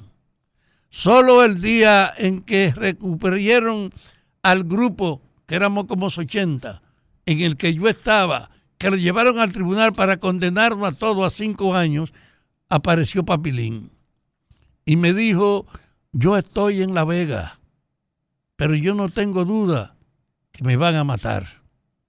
Ahora quiero que tú sepas y que lo diga que no me importa mi destino, que sigo siendo un leal en la promoción de la lucha contra esta dictadura. Fue un muchacho con mucha integridad. No podía pasar por alto ninguno de los abusos que se cometían en la propia prisión y fue de hecho el más alto activista religioso de 1960. Efectivamente, cuando lo llevaron al juicio, yo estaba allá, lo apartaron diciéndole que no se comunicara con los otros, pero como yo tenía un vínculo personal con él, yo me paré y fui y lo abracé. Mire, le dijimos que no vengan, no es que este y yo somos hermanos de la vida. Y él ahí es que me dice que estaba en La Vega y que lo iban a matar efectivamente desapareció. No hubo ni siquiera rastro de dónde lo mataron ni qué pasó con su cuerpo. Pero ahora, al recordarlo en la romana, en un acto integrado por la jerarquía católica, por la representación de la sociedad que será el domingo, yo debí estar ahí. Y estoy hablando porque no podré estar el domingo en esa conmemoración, igual que el otro compañero que sobrevive conmigo, que éramos de los promotores del ACC, de la Acción Clero Cultural, Francisco Aníbal González Pachico, de Salcedo, porque prefirieron allá que postergáramos la visita a la misa, porque ellos estaban preparando un libro con la biografía de Papilín, que ahora usted sabe lo que es eso. 62 años después de muerto, va a aparecer por lo menos esa figura para que la gente valore la calidad humana de un muchacho que fue entre nosotros un símbolo y además indoblegable. Yo he querido decir estas palabras como un reconocimiento por la experiencia que compartimos estrechamente la relación conspirativa de 1960 y porque creo que la jerarquía católica no debe ser indiferente a recordar a gente que lo puede usar como modelo de altivez, de designación y de coraje. Papilín, en el sentido tal vez tradicional, debía ser un beato o un santo, porque él fue un combatiente irreductible que nunca echó para atrás y que aún frente a la conciencia que lo iban a matar, estuvo con una integridad conmovedora. Para sus familiares y para sus amigos, vayan mis parabienes, pero Papilín merece un recuerdo que la Iglesia Católica ha pasado por alto.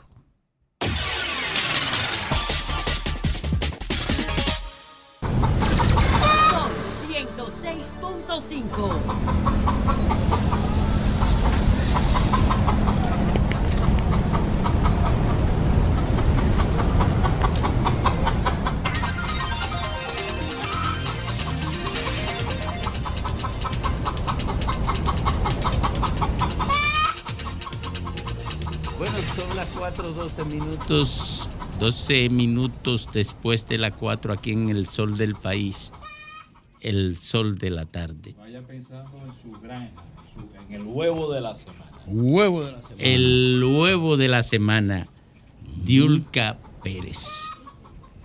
Muchísimas gracias, Domingo. Da a conocer la Cámara de Cuentas. de la semana, Niurka Pérez. ¿Tú crees que eso fue malintencionado? Pero señores, ¿Cómo que el malintencionado? el hinchenchómetro está alto, ¿eh? el Yo sé que aquí está hay alto. gente en mi contra. Está Yo sé que aquí hay gente Pero en mi hasta contra. Fafa. Y más de lo que tú Hasta piensas. tú, Pero Fafa. hasta Fafa. Óyeme. No, no, y no, más de lo que tú Yo- piensas. Yo lo oí así también. Aquí hay Yo gente- sé que aquí hay gente en mi contra. Y mira, a propósito, yo no le iba a responder a la señora que llamó al principio, pero a propósito de gente en mi contra, Pero- le voy a aclarar a la señora. Mire, lo primero es que yo soy linda, con la boca cerrada y con la boca abierta. Coge. Lo segundo es acumulando. Que el dueño de esta estación me paga un dinero respetable para que yo hable. Precisamente para eso me paga un dinero. Y el día que yo estoy tímida y no hablo, ellos mismos, y digo ellos porque también Domingo se encarga, me escriben y me dicen, mira, pero tú no has hablado, tú no has dicho nada. A ti se te olvida, ¿para qué que se te paga aquí? Entonces, señora, mi señora querida, y respetada, yo estoy cumpliendo con mi trabajo. Pero si yo no estoy de acuerdo con lo que usted está diciendo, porque no es verdad que aquí todo el mundo está pasando hambre, y eso usted lo puede, lo puede incluso confirmar. Hoy viernes, salga la Gustavo Mejía Ricard, por decirle en el centro de la ciudad, pero váyase a Capotillo, pero váyase a los Minas, váyase a la Venezuela para que usted vea. Mire, ahí se está bajando fría, de a duro, desde hoy hasta el domingo. Y por supuesto, en la semana algunos hacen su excepción, pero bueno, cerré ese capítulo ahí, mi señora. Yo creo que le respondí. Miren, un tema importante. La Cámara de Cuentas da a conocer que 143 organizaciones no gubernamentales que reciben fondos públicos no han presentado su rendición de cuentas de en qué utilizan esos fondos públicos. 143 ONG a la que se le aprobaron 386 millones de pesos. Repito el monto, 386 millones de pesos a 143 ONG que no rinden cuentas o no han rendido cuentas de en qué utilizaron esos recursos. Una de las condiciones para darles recursos del Estado a las organizaciones no gubernamentales es que rindan mensualmente cuenta de en qué están utilizando, que ese, ese informe contable le llegue a las autoridades para saber cómo están utilizando los recursos públicos, sobre todo porque 386 millones de pesos no es una suma cualquiera. Ahora la Asociación de Rehabilitación, la Asociación Nacional de Rehabilitación dio a conocer que ellos sí presentaron su informe y que de hecho presentan el informe de gastos mensualmente. Rehabilitación es una de las entidades que hace un trabajo encomiable. Y puedo dar fe de eso porque no solamente conozco la institución, sino que también he ido a la institución por servicio y he visto lo que se hace en la institución. Ahora, es imperdonable que 143 organizaciones no gubernamentales, que no son tres cheles que reciben, señores. Ahí hay varias, unas cinco organizaciones no gubernamentales que reciben más de 100 millones de pesos mensuales que son de las que más reciben, que dan un servicio a la población, pero es necesario. Independientemente de que usted pueda decir, bueno, pero se está viendo y la población está recibiendo servicio, es necesario que se registre, que se audite y que se deje confirmación del dinero y dónde usted lo está invirtiendo, dónde usted lo está usando. ¿Por qué? Porque, señores, es dinero público. Y aquí sabemos que hay organizaciones no gubernamentales que sí hacen un trabajo, pero sabemos que hay organizaciones no gubernamentales que reciben fondos públicos y que son fantasmas. Eso no es un secreto para nadie. Aquí hay organizaciones no gubernamentales que reciben dinero público y que no tienen ni siquiera un local, pero además que nadie sabe cuál es el servicio que brindan. Si usted no quiere entrar en el, en el grupo, si usted no quiere que lo entren en el mismo paquete, usted tiene que cumplir con lo que establece la ley. Porque las organizaciones no gubernamentales también se rigen por las leyes dominicanas y así como tienen la prerrogativa de recibir recursos del Estado, también tienen la, la necesidad y la obligación de presentar los informes financieros para que sean auditados y para que sean comprobados. Cuando se habla de dinero público, no es dinero de nadie, es dinero de la población. Y no podemos estarle regalando dinero a nadie que usted no sepa lo que está haciendo, sobre todo si no sabemos que lo está haciendo a favor de la gente que lo necesita.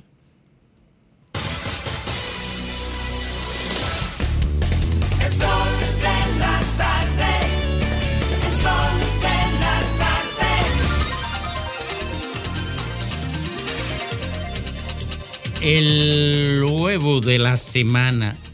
Eh, mañana cumpleaños el biógrafo de Ricardo Nieves. Chocló. Chocló. Cumpleaños, creo. ¿Qué tú le vas a regalar? Porque yo creo que tú se lo presentes, lo traigas aquí a Chocló para que se lo presentamos a la Eh, gente. Él está en Miami hoy. Él Pero viene, Chocló- él pero viene Chocló a es cada, fin, a- cada rato. ¿Se fue a Miami por el fin de semana? No, no, no, no, él vive allá. Él vive allá porque... Pero ustedes quieren saber cómo se fue Choclo de, de aquí. No me diga, no me, no me diga que por la ruta, saber. No, que no, por la ruta de mira, Guatemala. Mira, no, no, no, no, no, él no se fue por la vuelta, La de- vuelta. De, Guatemala, no. Eh, oye, cómo se fue Choclo de aquí. Es increíble eso. Eh, Tú sabes que Ricardo Nieves eh, hizo un dinerito una vez, eh, ahí trabajando aquí, allá, ya él era médico y, y hacía consultita ahí en Bonao, qué sé yo qué, y puso una farmacia. Gustavo. Eh, eh, Ricardo puso una farmacia. Pues rindieron ese sabía. chavito. Oye, puso una farmacia. Y entonces Choclo iba a coger un préstamo en el banco. Yo no puedo Cogió un creer. préstamo en el banco y fue donde Ricardo para que pusiera la farmacia como garantía. Ya yo me sé el final del cuento. Oye, como garantía de eso. ¡Oh! Y agarró los cuartos, se fue para Estados Unidos y no le pagó a Ricardo. Eh, eso me lo contó Ricardo. y la Choclo. farmacia historia. Eh, eh, la- y la farmacia ya no existe. Oye, embargaron a Ricardo la farmacia y se la quitaron. Y. Bueno, Choclo, eso me lo contó Ricardo. Nieves, pídele a él cuenta. Don Lenchi Vargas. Muchas gracias. Dominicano, donde quiera que tú estés hoy viernes, disfruta y hazlo con responsabilidad. Te queremos. Mire, esta semana ha sido una semana agitada, una semana con ciertas convulsiones y eso se ha manifestado incluso hasta en parte de nuestros, eh, de nuestros radio y teleoyentes y televidentes, perdón. Radio oyente y televidente. Hemos tenido una buena dinámica en ese sentido. Yo he conversado al respecto sobre lo que ha acontecido en esta semana, especialmente lo relativo al tema de la, la marcha, la marcha del lunes pasado, el primero de mayo, porque la he catalogado como una marcha con mucho valor político y social, no, no una marcha electoral, que habla también del estado de, de la respuesta práctica de un partido pero al mismo tiempo hablé de que esto puede ser un elemento que estimule a los demás partidos, porque necesitamos que los partidos se consoliden. No es solo fuerza del pueblo. Esto, los que existen y también los que no existen y puedan estar en germen Nosotros necesitamos que la gente se organice porque esa es la calidad real de la democracia. La, la- ciudadanía organizada en entidades sociales y políticas con propósitos de progreso, con propósitos de transformación hacia estadios superiores en la calidad de vida y en la calidad de la organización social de la gente. Bueno, eso altera ánimos altera ánimo, hay gente que se siente quizá afectada por el éxito de un partido o de un líder como Leonel Fernández y Fuerza del Pueblo, y en fin, hace benditos, eso yo lo entiendo. La realidad es, la realidad es una. La realidad además cuando es evidente, se hace muy evidente, inquieta e incluso produce tensión. Pero es la realidad. La realidad no cambia por eh, efecto de nuestras griterías o groserías. La realidad no cambia por razón de nuestras intenciones difamatorias o las calumnias. No, la realidad sigue siendo ella. No por más griterías se tiene más razón. Y lo que invito es a que pensemos en que el debate es útil y que podemos participar, pero siempre pensando en hacer crecer a los demás. Y se hace crecer a todos en la medida en que los argumentos se hacen nuestra bandera de expresión. Yo quisiera difamar, yo quisiera calumniar, yo quisiera realmente gritar contra muchas cosas, pero entiendo que no aporta a nadie, ni aporta a la calidad humana. A propósito de griterías y de, y de difamación, o más que difamaciones, acusaciones, conchole, yo sí quisiera acusar al imperio británico. Yo sí quisiera tirar de nuetos contra el imperio de Gran Bretaña, que hoy, eh, bueno, no hoy, en este fin de semana, termina coronando a un nuevo rey. Es un imperio ya realmente decadente, es un imperio expresado en, en niveles mínimos de poder en términos geopolíticos, aunque todavía tiene una fuerte presencia en términos económicos y financieros. Pero ese imperio, que yo quisiera echarle todas las cosas sucias del mundo, ¿de qué sirve? Lo que importa es elevar la conciencia de la gente acerca de lo que significó ese imperio. Muchas riquezas para uno, grandes explotaciones para otro. ¿Qué significó ese imperio?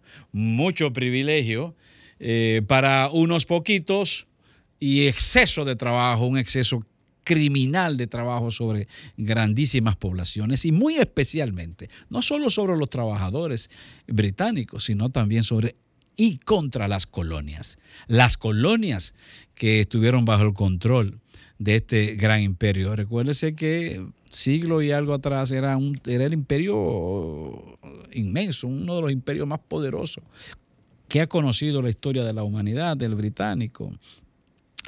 Y tengo que recordar que aparte de esa sobreexplotación a la que eran sometidas las colonias en sentido general, incluyendo colonias en el Caribe, como Be- Belice, como eh, Jamaica, em, Caicos y otras, pues las colonias de África y las colonias de Asia pasaron por situaciones horribles. Entre ellas, por ejemplo, la hambruna de India. eh, se llamó la hambruna de Bengala. Óigame, esa hambruna se llevó en el año 1943. Y te hizo hace muchísimo, sí, pero hace poco que murió una reina que viene de esa época. ¿eh? No exactamente ahí, pero muy reciente a esa reina que murió recientemente. Una esa hambruna se llevó un millón de seres humanos por una actitud consciente de los gobernadores de la colonia de allí. En la India, un millón de gente, ¿eh? un millón de una hambruna en un año. O hablar de la matanza que ocurrió en la masacre que se llama la masacre de Amritsar, donde 400 hindúes fueron asesinados porque se reunieron eh, demandando la libertad, la independencia de su territorio controlado por el imperio británico. Se congregaron allí violando una, eh, un- una suerte de toque de queda que el imperio había impuesto. Mataron a 400 en un día y ma- y más de mil eh, heridos. Ese imperio que está coronando a ese rey hoy, porque ese es rey gracias a ese imperio. No es eh, eh, una novedad, eso viene en base a una acumulación histórica. Pero además tenemos casos como eh, Malasia, en donde cerca de 10.000 personas fueron asesinadas solo por sus reclamos de libertad. La rebelión Mau Mau, que es una de las más conocidas en Kenia, la rebelión Mau Mau, donde cerca de 90.000 personas fueron asesinadas, mutiladas o torturadas. Estamos hablando de personas, ¿eh? Personas que estamos hablando. Africanos que estaban reclamando su derecho a vivir libre en su territorio. Y allí, además, en esa, en- en- en esa zona de Kenia, asociado a la rebelión Mau Mau, fueron concentrados más de 160 mil seres humanos en campos de concentración. Ese mismo imperio que, de cuya herencia este señor va a adquirir una corona este fin de semana. El caso de Yemen en la lucha por la independencia, su lucha por la independencia, más de 200 mil ciudadanos, per- personas de allí también murieron. Indonesia, Irlanda, etcétera. Esa es la realidad. A mí realmente a veces me da, siento que me causa como risa, pero quizás más pena y vergüenza sentir que hoy en día todavía hay sociedades que reivindican la realeza. Yo respeto mucho esas culturas donde quiera que existen hoy. Las respeto ante todo porque son realidades de esos pueblos. Pero a veces me da pena y a veces me da risa. Sin embargo, eso no es casual, señores. El- la presencia de este tipo de imágenes lo que responde es a, a una voluntad de seguir proyectando el poder de unos pocos sobre otros. Y aunque tengan poco poder político estatal, como es el caso de los reyes de Inglaterra, de Gran Bretaña, de todas maneras, el Estado propio, el Estado, el Estado mismo, los grupos que gobiernan y que dirigen el Estado eh, de Gran Bretaña usan esas imágenes para seguir proyectando lo que quieren, que es esa división social, esa división política, esa dominación, reitero, de superioridad de una élite, de una oligarquía, de una aristocracia sobre el pueblo en general. Sol 106.5.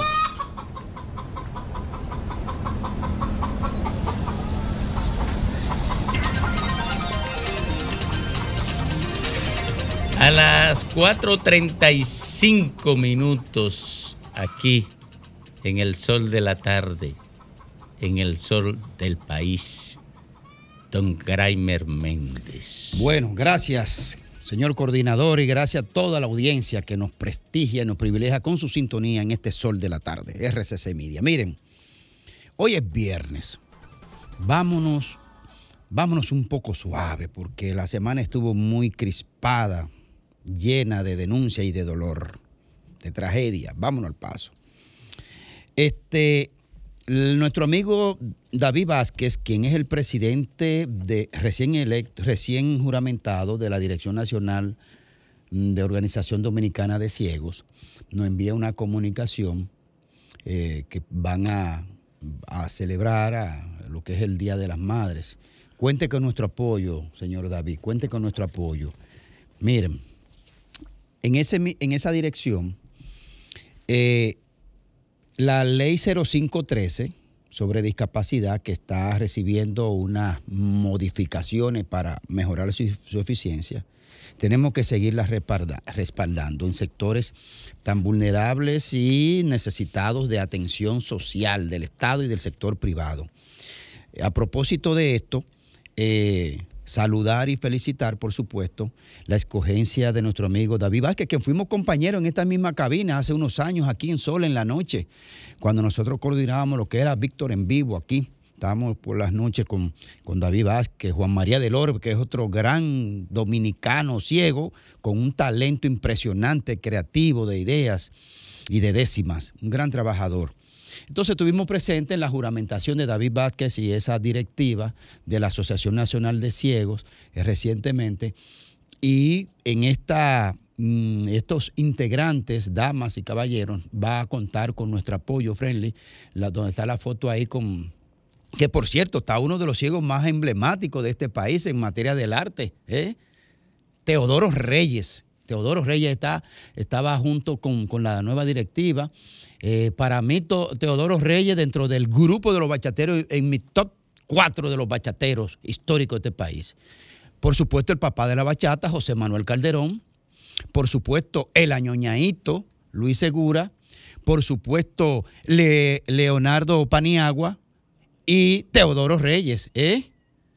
Esos cuatro, top cuatro, para mí, mi ranking de, los mejores bachateros de este país. Luego entran otros, por supuesto está, como Anthony Santos y demás. Entonces, decirle a la Asociación Nacional de Ciegos y David Vázquez, en su persona, esa directiva, que en lo que tengan de gestión tendremos reuniones para apoyarlo en todo lo que sea necesario. Por otro orden, también eh, nos llegó una invitación de la Asociación Nacional de Sordos en un homenaje a Sinatra. eh, y no pudimos estar presentes, pero eh, digamos que le dimos apoyo desde este espacio, se lo seguiremos dando. Ahí estuvo eh, un gran homenaje para recaudar fondos. Ahí estuvieron presentes mucha gente del arte y felicitamos, la verdad, que cuentan con nuestro respaldo. Varios artistas, como ven ahí en pantalla, para los que nos siguen por televisión, en la persona de doña Mirna Brugal y la señora Lisette, que son parte de la cabeza de este, de este grupo. Eh, dice que puesta en escena del concierto musical Sinatra, el tributo, evento solidario a beneficio de Unidos y Ayudamos Más por los sordos, por la, la discapacidad intelectual y por la salud cardiovascular de la sociedad dominicana. Así que muchas felicidades en esta dirección. Un gran amigo, Domingo, un gran amigo, trabajador, talentoso, creativo como Miguel Medina, pues ya finalmente anuncia la, lo que sería el relanzamiento y em, eh, un gran contenido político, social, entretenimiento de BTV, próximamente a la dirección. Que perfore tu. No, no, yo te convoqué, te tu convoqué. com- tu comentario. Mira, y sobre todo, la ampliación de la cobertura de esa estación de televisión para convertirla en una estación de televisión de alcance nacional. Sí, señor. Cubriendo todo el territorio nacional.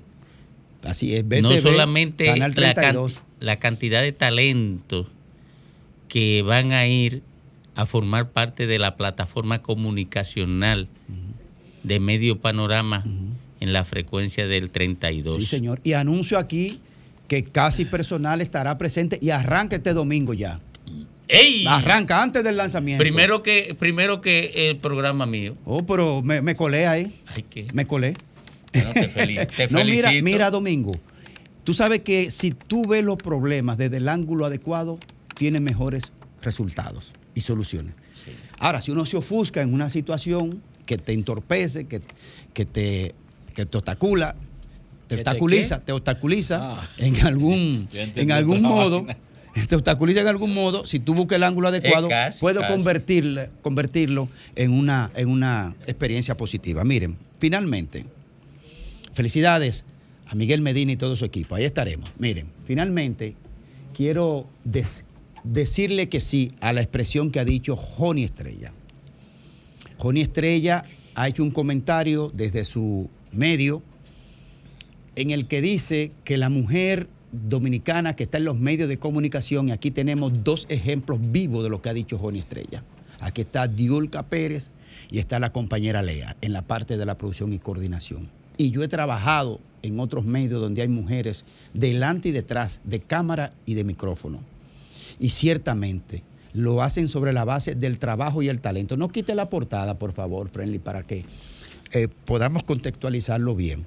Ha dicho Joni Estrella que la mujer dominicana no debe ser eh, solamente valorada por lo que representa físicamente. Tiene que dejar de ser adorno en los medios, ha dicho Joni Estrella. Y estoy de acuerdo con Joni Estrella. La preparación, el talento, la dedicación, el trabajo, la constancia, la disciplina, la preparación, la investigación, la documentación, la data, ¿eh? la resiliencia, el compromiso social con la palabra, con lo que se dice, con lo que se defiende, con los postulados de una sociedad, de los valores familiares y personales y sobre todo profesionales, son los que le dan fundamento al ser humano. Y cuando decimos ser humano y a la persona profesional, la mujer en este país se ha ido preparando en los medios de comunicación. Hay excepciones, por supuesto, donde la carne pesa más que las ideas, ciertamente, donde la plasticidad eh, adosada a los cuerpos tienen más valor de evaluación que los contenidos de sus ideas. Ciertamente los hay, pero aquellas que sí han hecho historia en este país y sobrados ejemplos tenemos, han sido un referente de contenido. Y yo creo que Joni Estrella es una de ellas de las que se ha ido superando precisamente, precisamente. Así que la piel, la piel como un como un trozo de elástico, se deteriora, se extiende, se estira y se envanece. Pero las ideas, las que tienen postulado, las que tienen robustez de compromiso social, perduran, permanecen. De acuerdo con Joni Estrella, la mujer tiene, más, tiene, más, tiene que ser más que un adorno, un adorno en los medios de comunicación.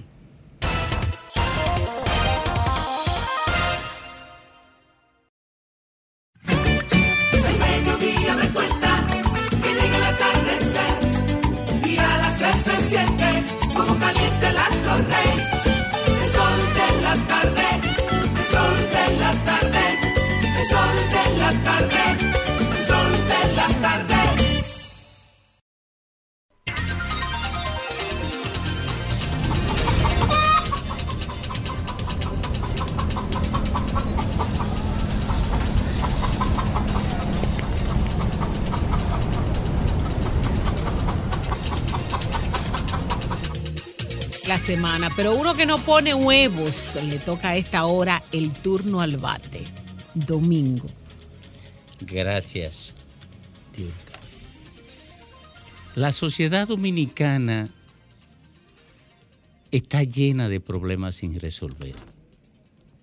De problemas que ni siquiera tienen soluciones encaminadas. Es más, de problemas que son recurrentes, que tienen de vigencia en muchos casos más de un cuarto de siglo. Por ejemplo, el problema de la electricidad. Se transformó el sector eléctrico mediante un despojo de,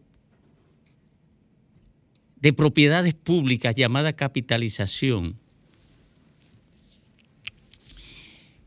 en el 1999 y hoy, en el 2023, todavía estamos bregando con las mismas precariedades en el suministro y con los mismos precios abusivos en el suministro de electricidad que teníamos antes, con una diferencia.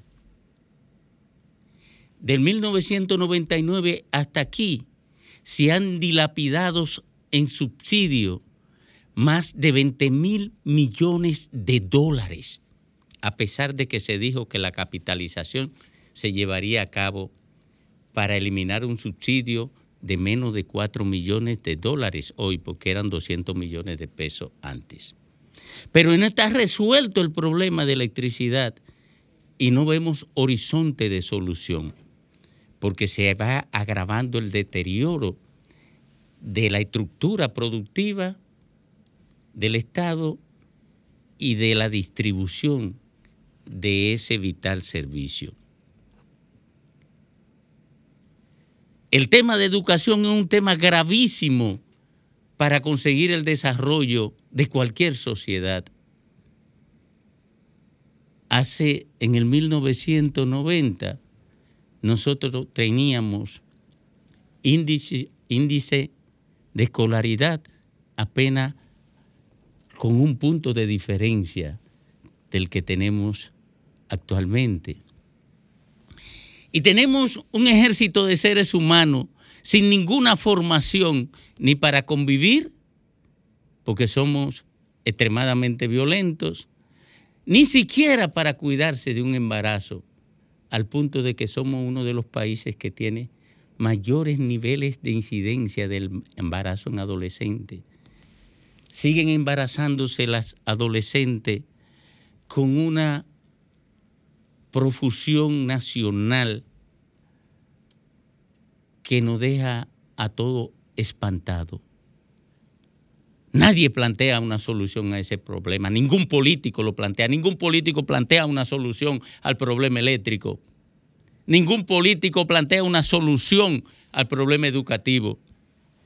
En los discursos de los políticos no existe el planteamiento de una solución al problema educativo, ni a ninguno de esos problemas.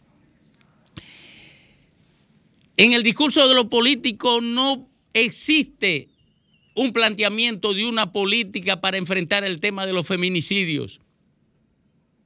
Dígame usted, escríbamelo a mi chat, escríbalo a, a cualquiera de mis cuentas.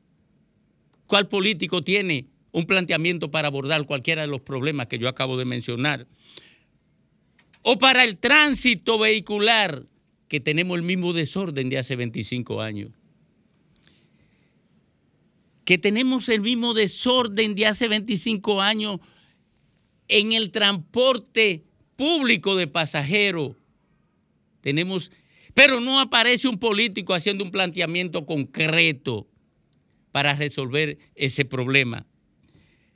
No aparece un político haciendo un planteamiento concre- concreto para resolver el problema de la impunidad, de la ausencia de un régimen de consecuencia para quien viole la ley, para quien se apropie de los recursos públicos. No, así, no existe un planteamiento de un político para fortalecer la institucionalidad democrática que garantice el régimen de consecuencia, por el contrario. Lo que existen muchos políticos conspirando para destruir el régimen de consecuencia. Por ejemplo, un alcalde allá en Elias Piña saca a un hombre detenido y el hombre mata a tres. Usted apare- busca- encuentra un senador en Montecristi que va y entra en, en un conflicto, en un lío con la policía para llevarse a un detenido que había violado la ley.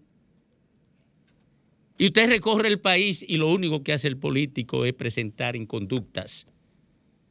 Presentar inconductas, pero no plantean una solución a un problema. No plantean una solución al problema de la inflación. No plantean solución a un solo problema. A un solo problema nacional. Por el contrario, ¿cuál es el ejemplo que le tributan los políticos a esta sociedad? Depravación, corrupción, impunidad, prepotencia y sobre todo ejemplo de cómo no debe funcionar una sociedad. Los políticos se han convertido en un lástigo, en una desgracia para la degradación de la sociedad, con el único propósito y el único accionar público de la simulación y el engaño.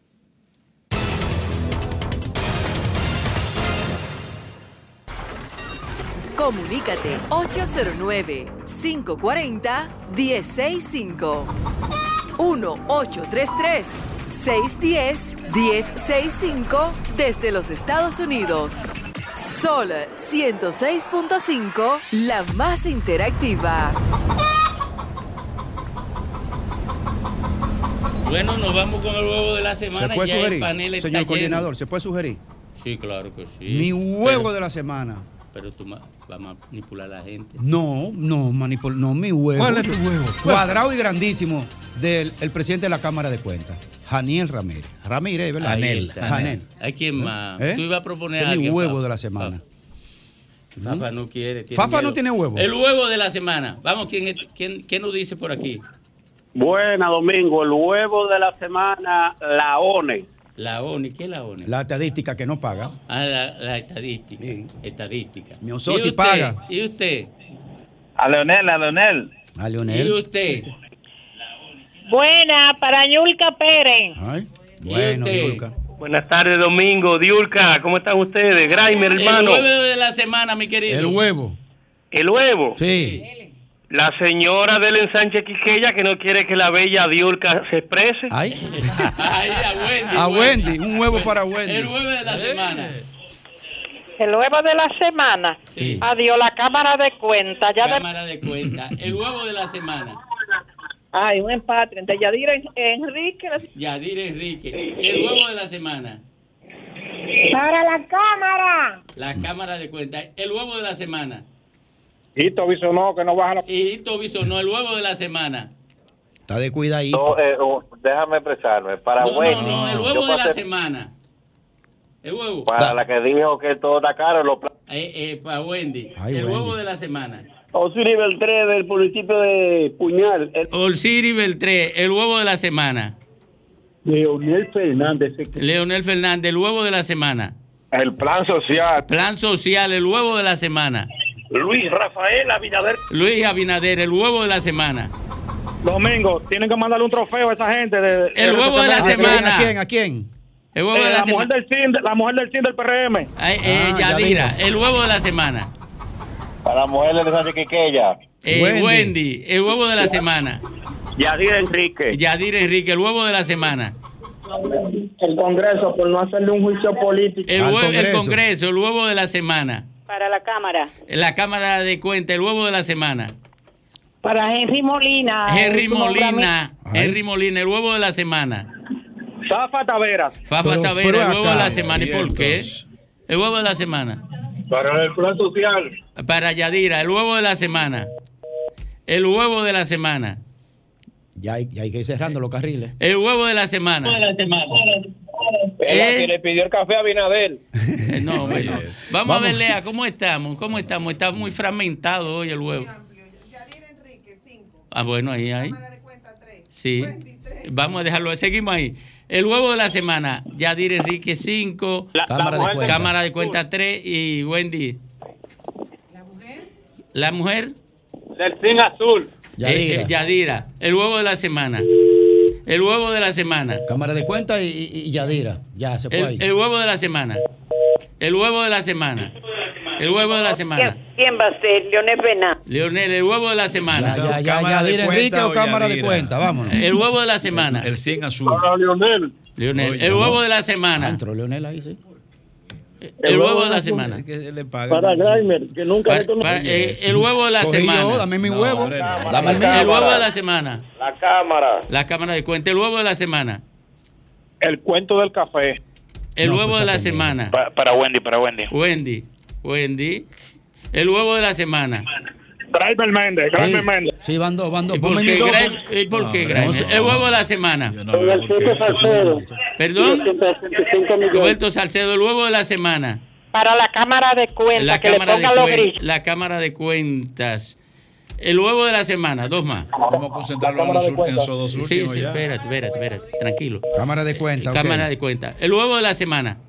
Leonel Fernández. El huevo de la semana. El huevo de la semana. Leonel. Leonel. El huevo de la semana. Parece que se va a cobrar. El huevo de la semana. El huevo de la semana. Para la que pasa hambre y le Sánchez Quisqueya. Oh, Wendy. Wendy. Wendy. El huevo de la semana. Yadira Enríquez. Yadira Enrique. ¿Cómo estamos ya? Sí. Sí. 6 a 7 Yadira y cámara de cuenta. pa- Ok. Nos fuimos ahí. Nos lo dejamos ahí. Tres más, tres más. Para eso dos, cámara de cuenta. Yadira. El huevo de la Cámara semana. o Yadira, nada más. Danilo Medina con Nuria. Danilo No, Medina. el ese, huevo de la hombre. semana. La cámara. La cámara. El huevo de la semana. Yo tengo dos cartones. Uno solo, uno solo. Un, El- un- un solo cartón para Lionel. Leonel. Eso. déjémoslo ahí ya. Sí. Vamos a ver cómo estamos. ¿Cómo quedamos? Oh, y do- siete. do- Bueno, uno ok. más, primera uno vez que hay un empate. Vamos a ver si lo desempatamos. dos más. Solamente. Yadira Enrique vamos, o vamos, cámara de vamos, cuenta. Vamos. Vamos, vamos, vamos. El huevo de la semana. Yadira Enrique, eso no tiene ye- El huevo de la semana. El huevo de la semana. El huevo de la Para semana. pizza. ¿Eh? Pizza. No entendí. Eh, No, no, no. eh, eso está el huevo de la semana. Ella dieron cámara de cuenta. Ella- el huevo de la semana. El huevo de la semana. El huevo de la semana, pero están ahí. Daniel Ramírez. Eh, Janiel, de presidente de, la. Cámara de Cuentas. El último. el huevo de la semana. Este decide. Vamos, este Espérense, espérense, espérense, espérense. Vamos, vamos a ver qué, qué- el empate entre quién es quién es. A. Cámara de Cuenta A nueve. y Yadira Enrique eh, están empatados. Una Espérate. llamada. Tim Marinde, Tim Marinde, dos pingües. El huevo de la semana. Para el padre de la corrupción, Leonel Fernández. no están entendiendo. El huevo de la Ay, semana. cuánto le duele, Leonel. Tiene permiso, permiso. El huevo de la semana. Para Llanera, para Llanera. Ya se fue. Se fue ya, se fue Yadira. Yadira. Sol 106.5, la más interactiva. Una emisora RCC Miria.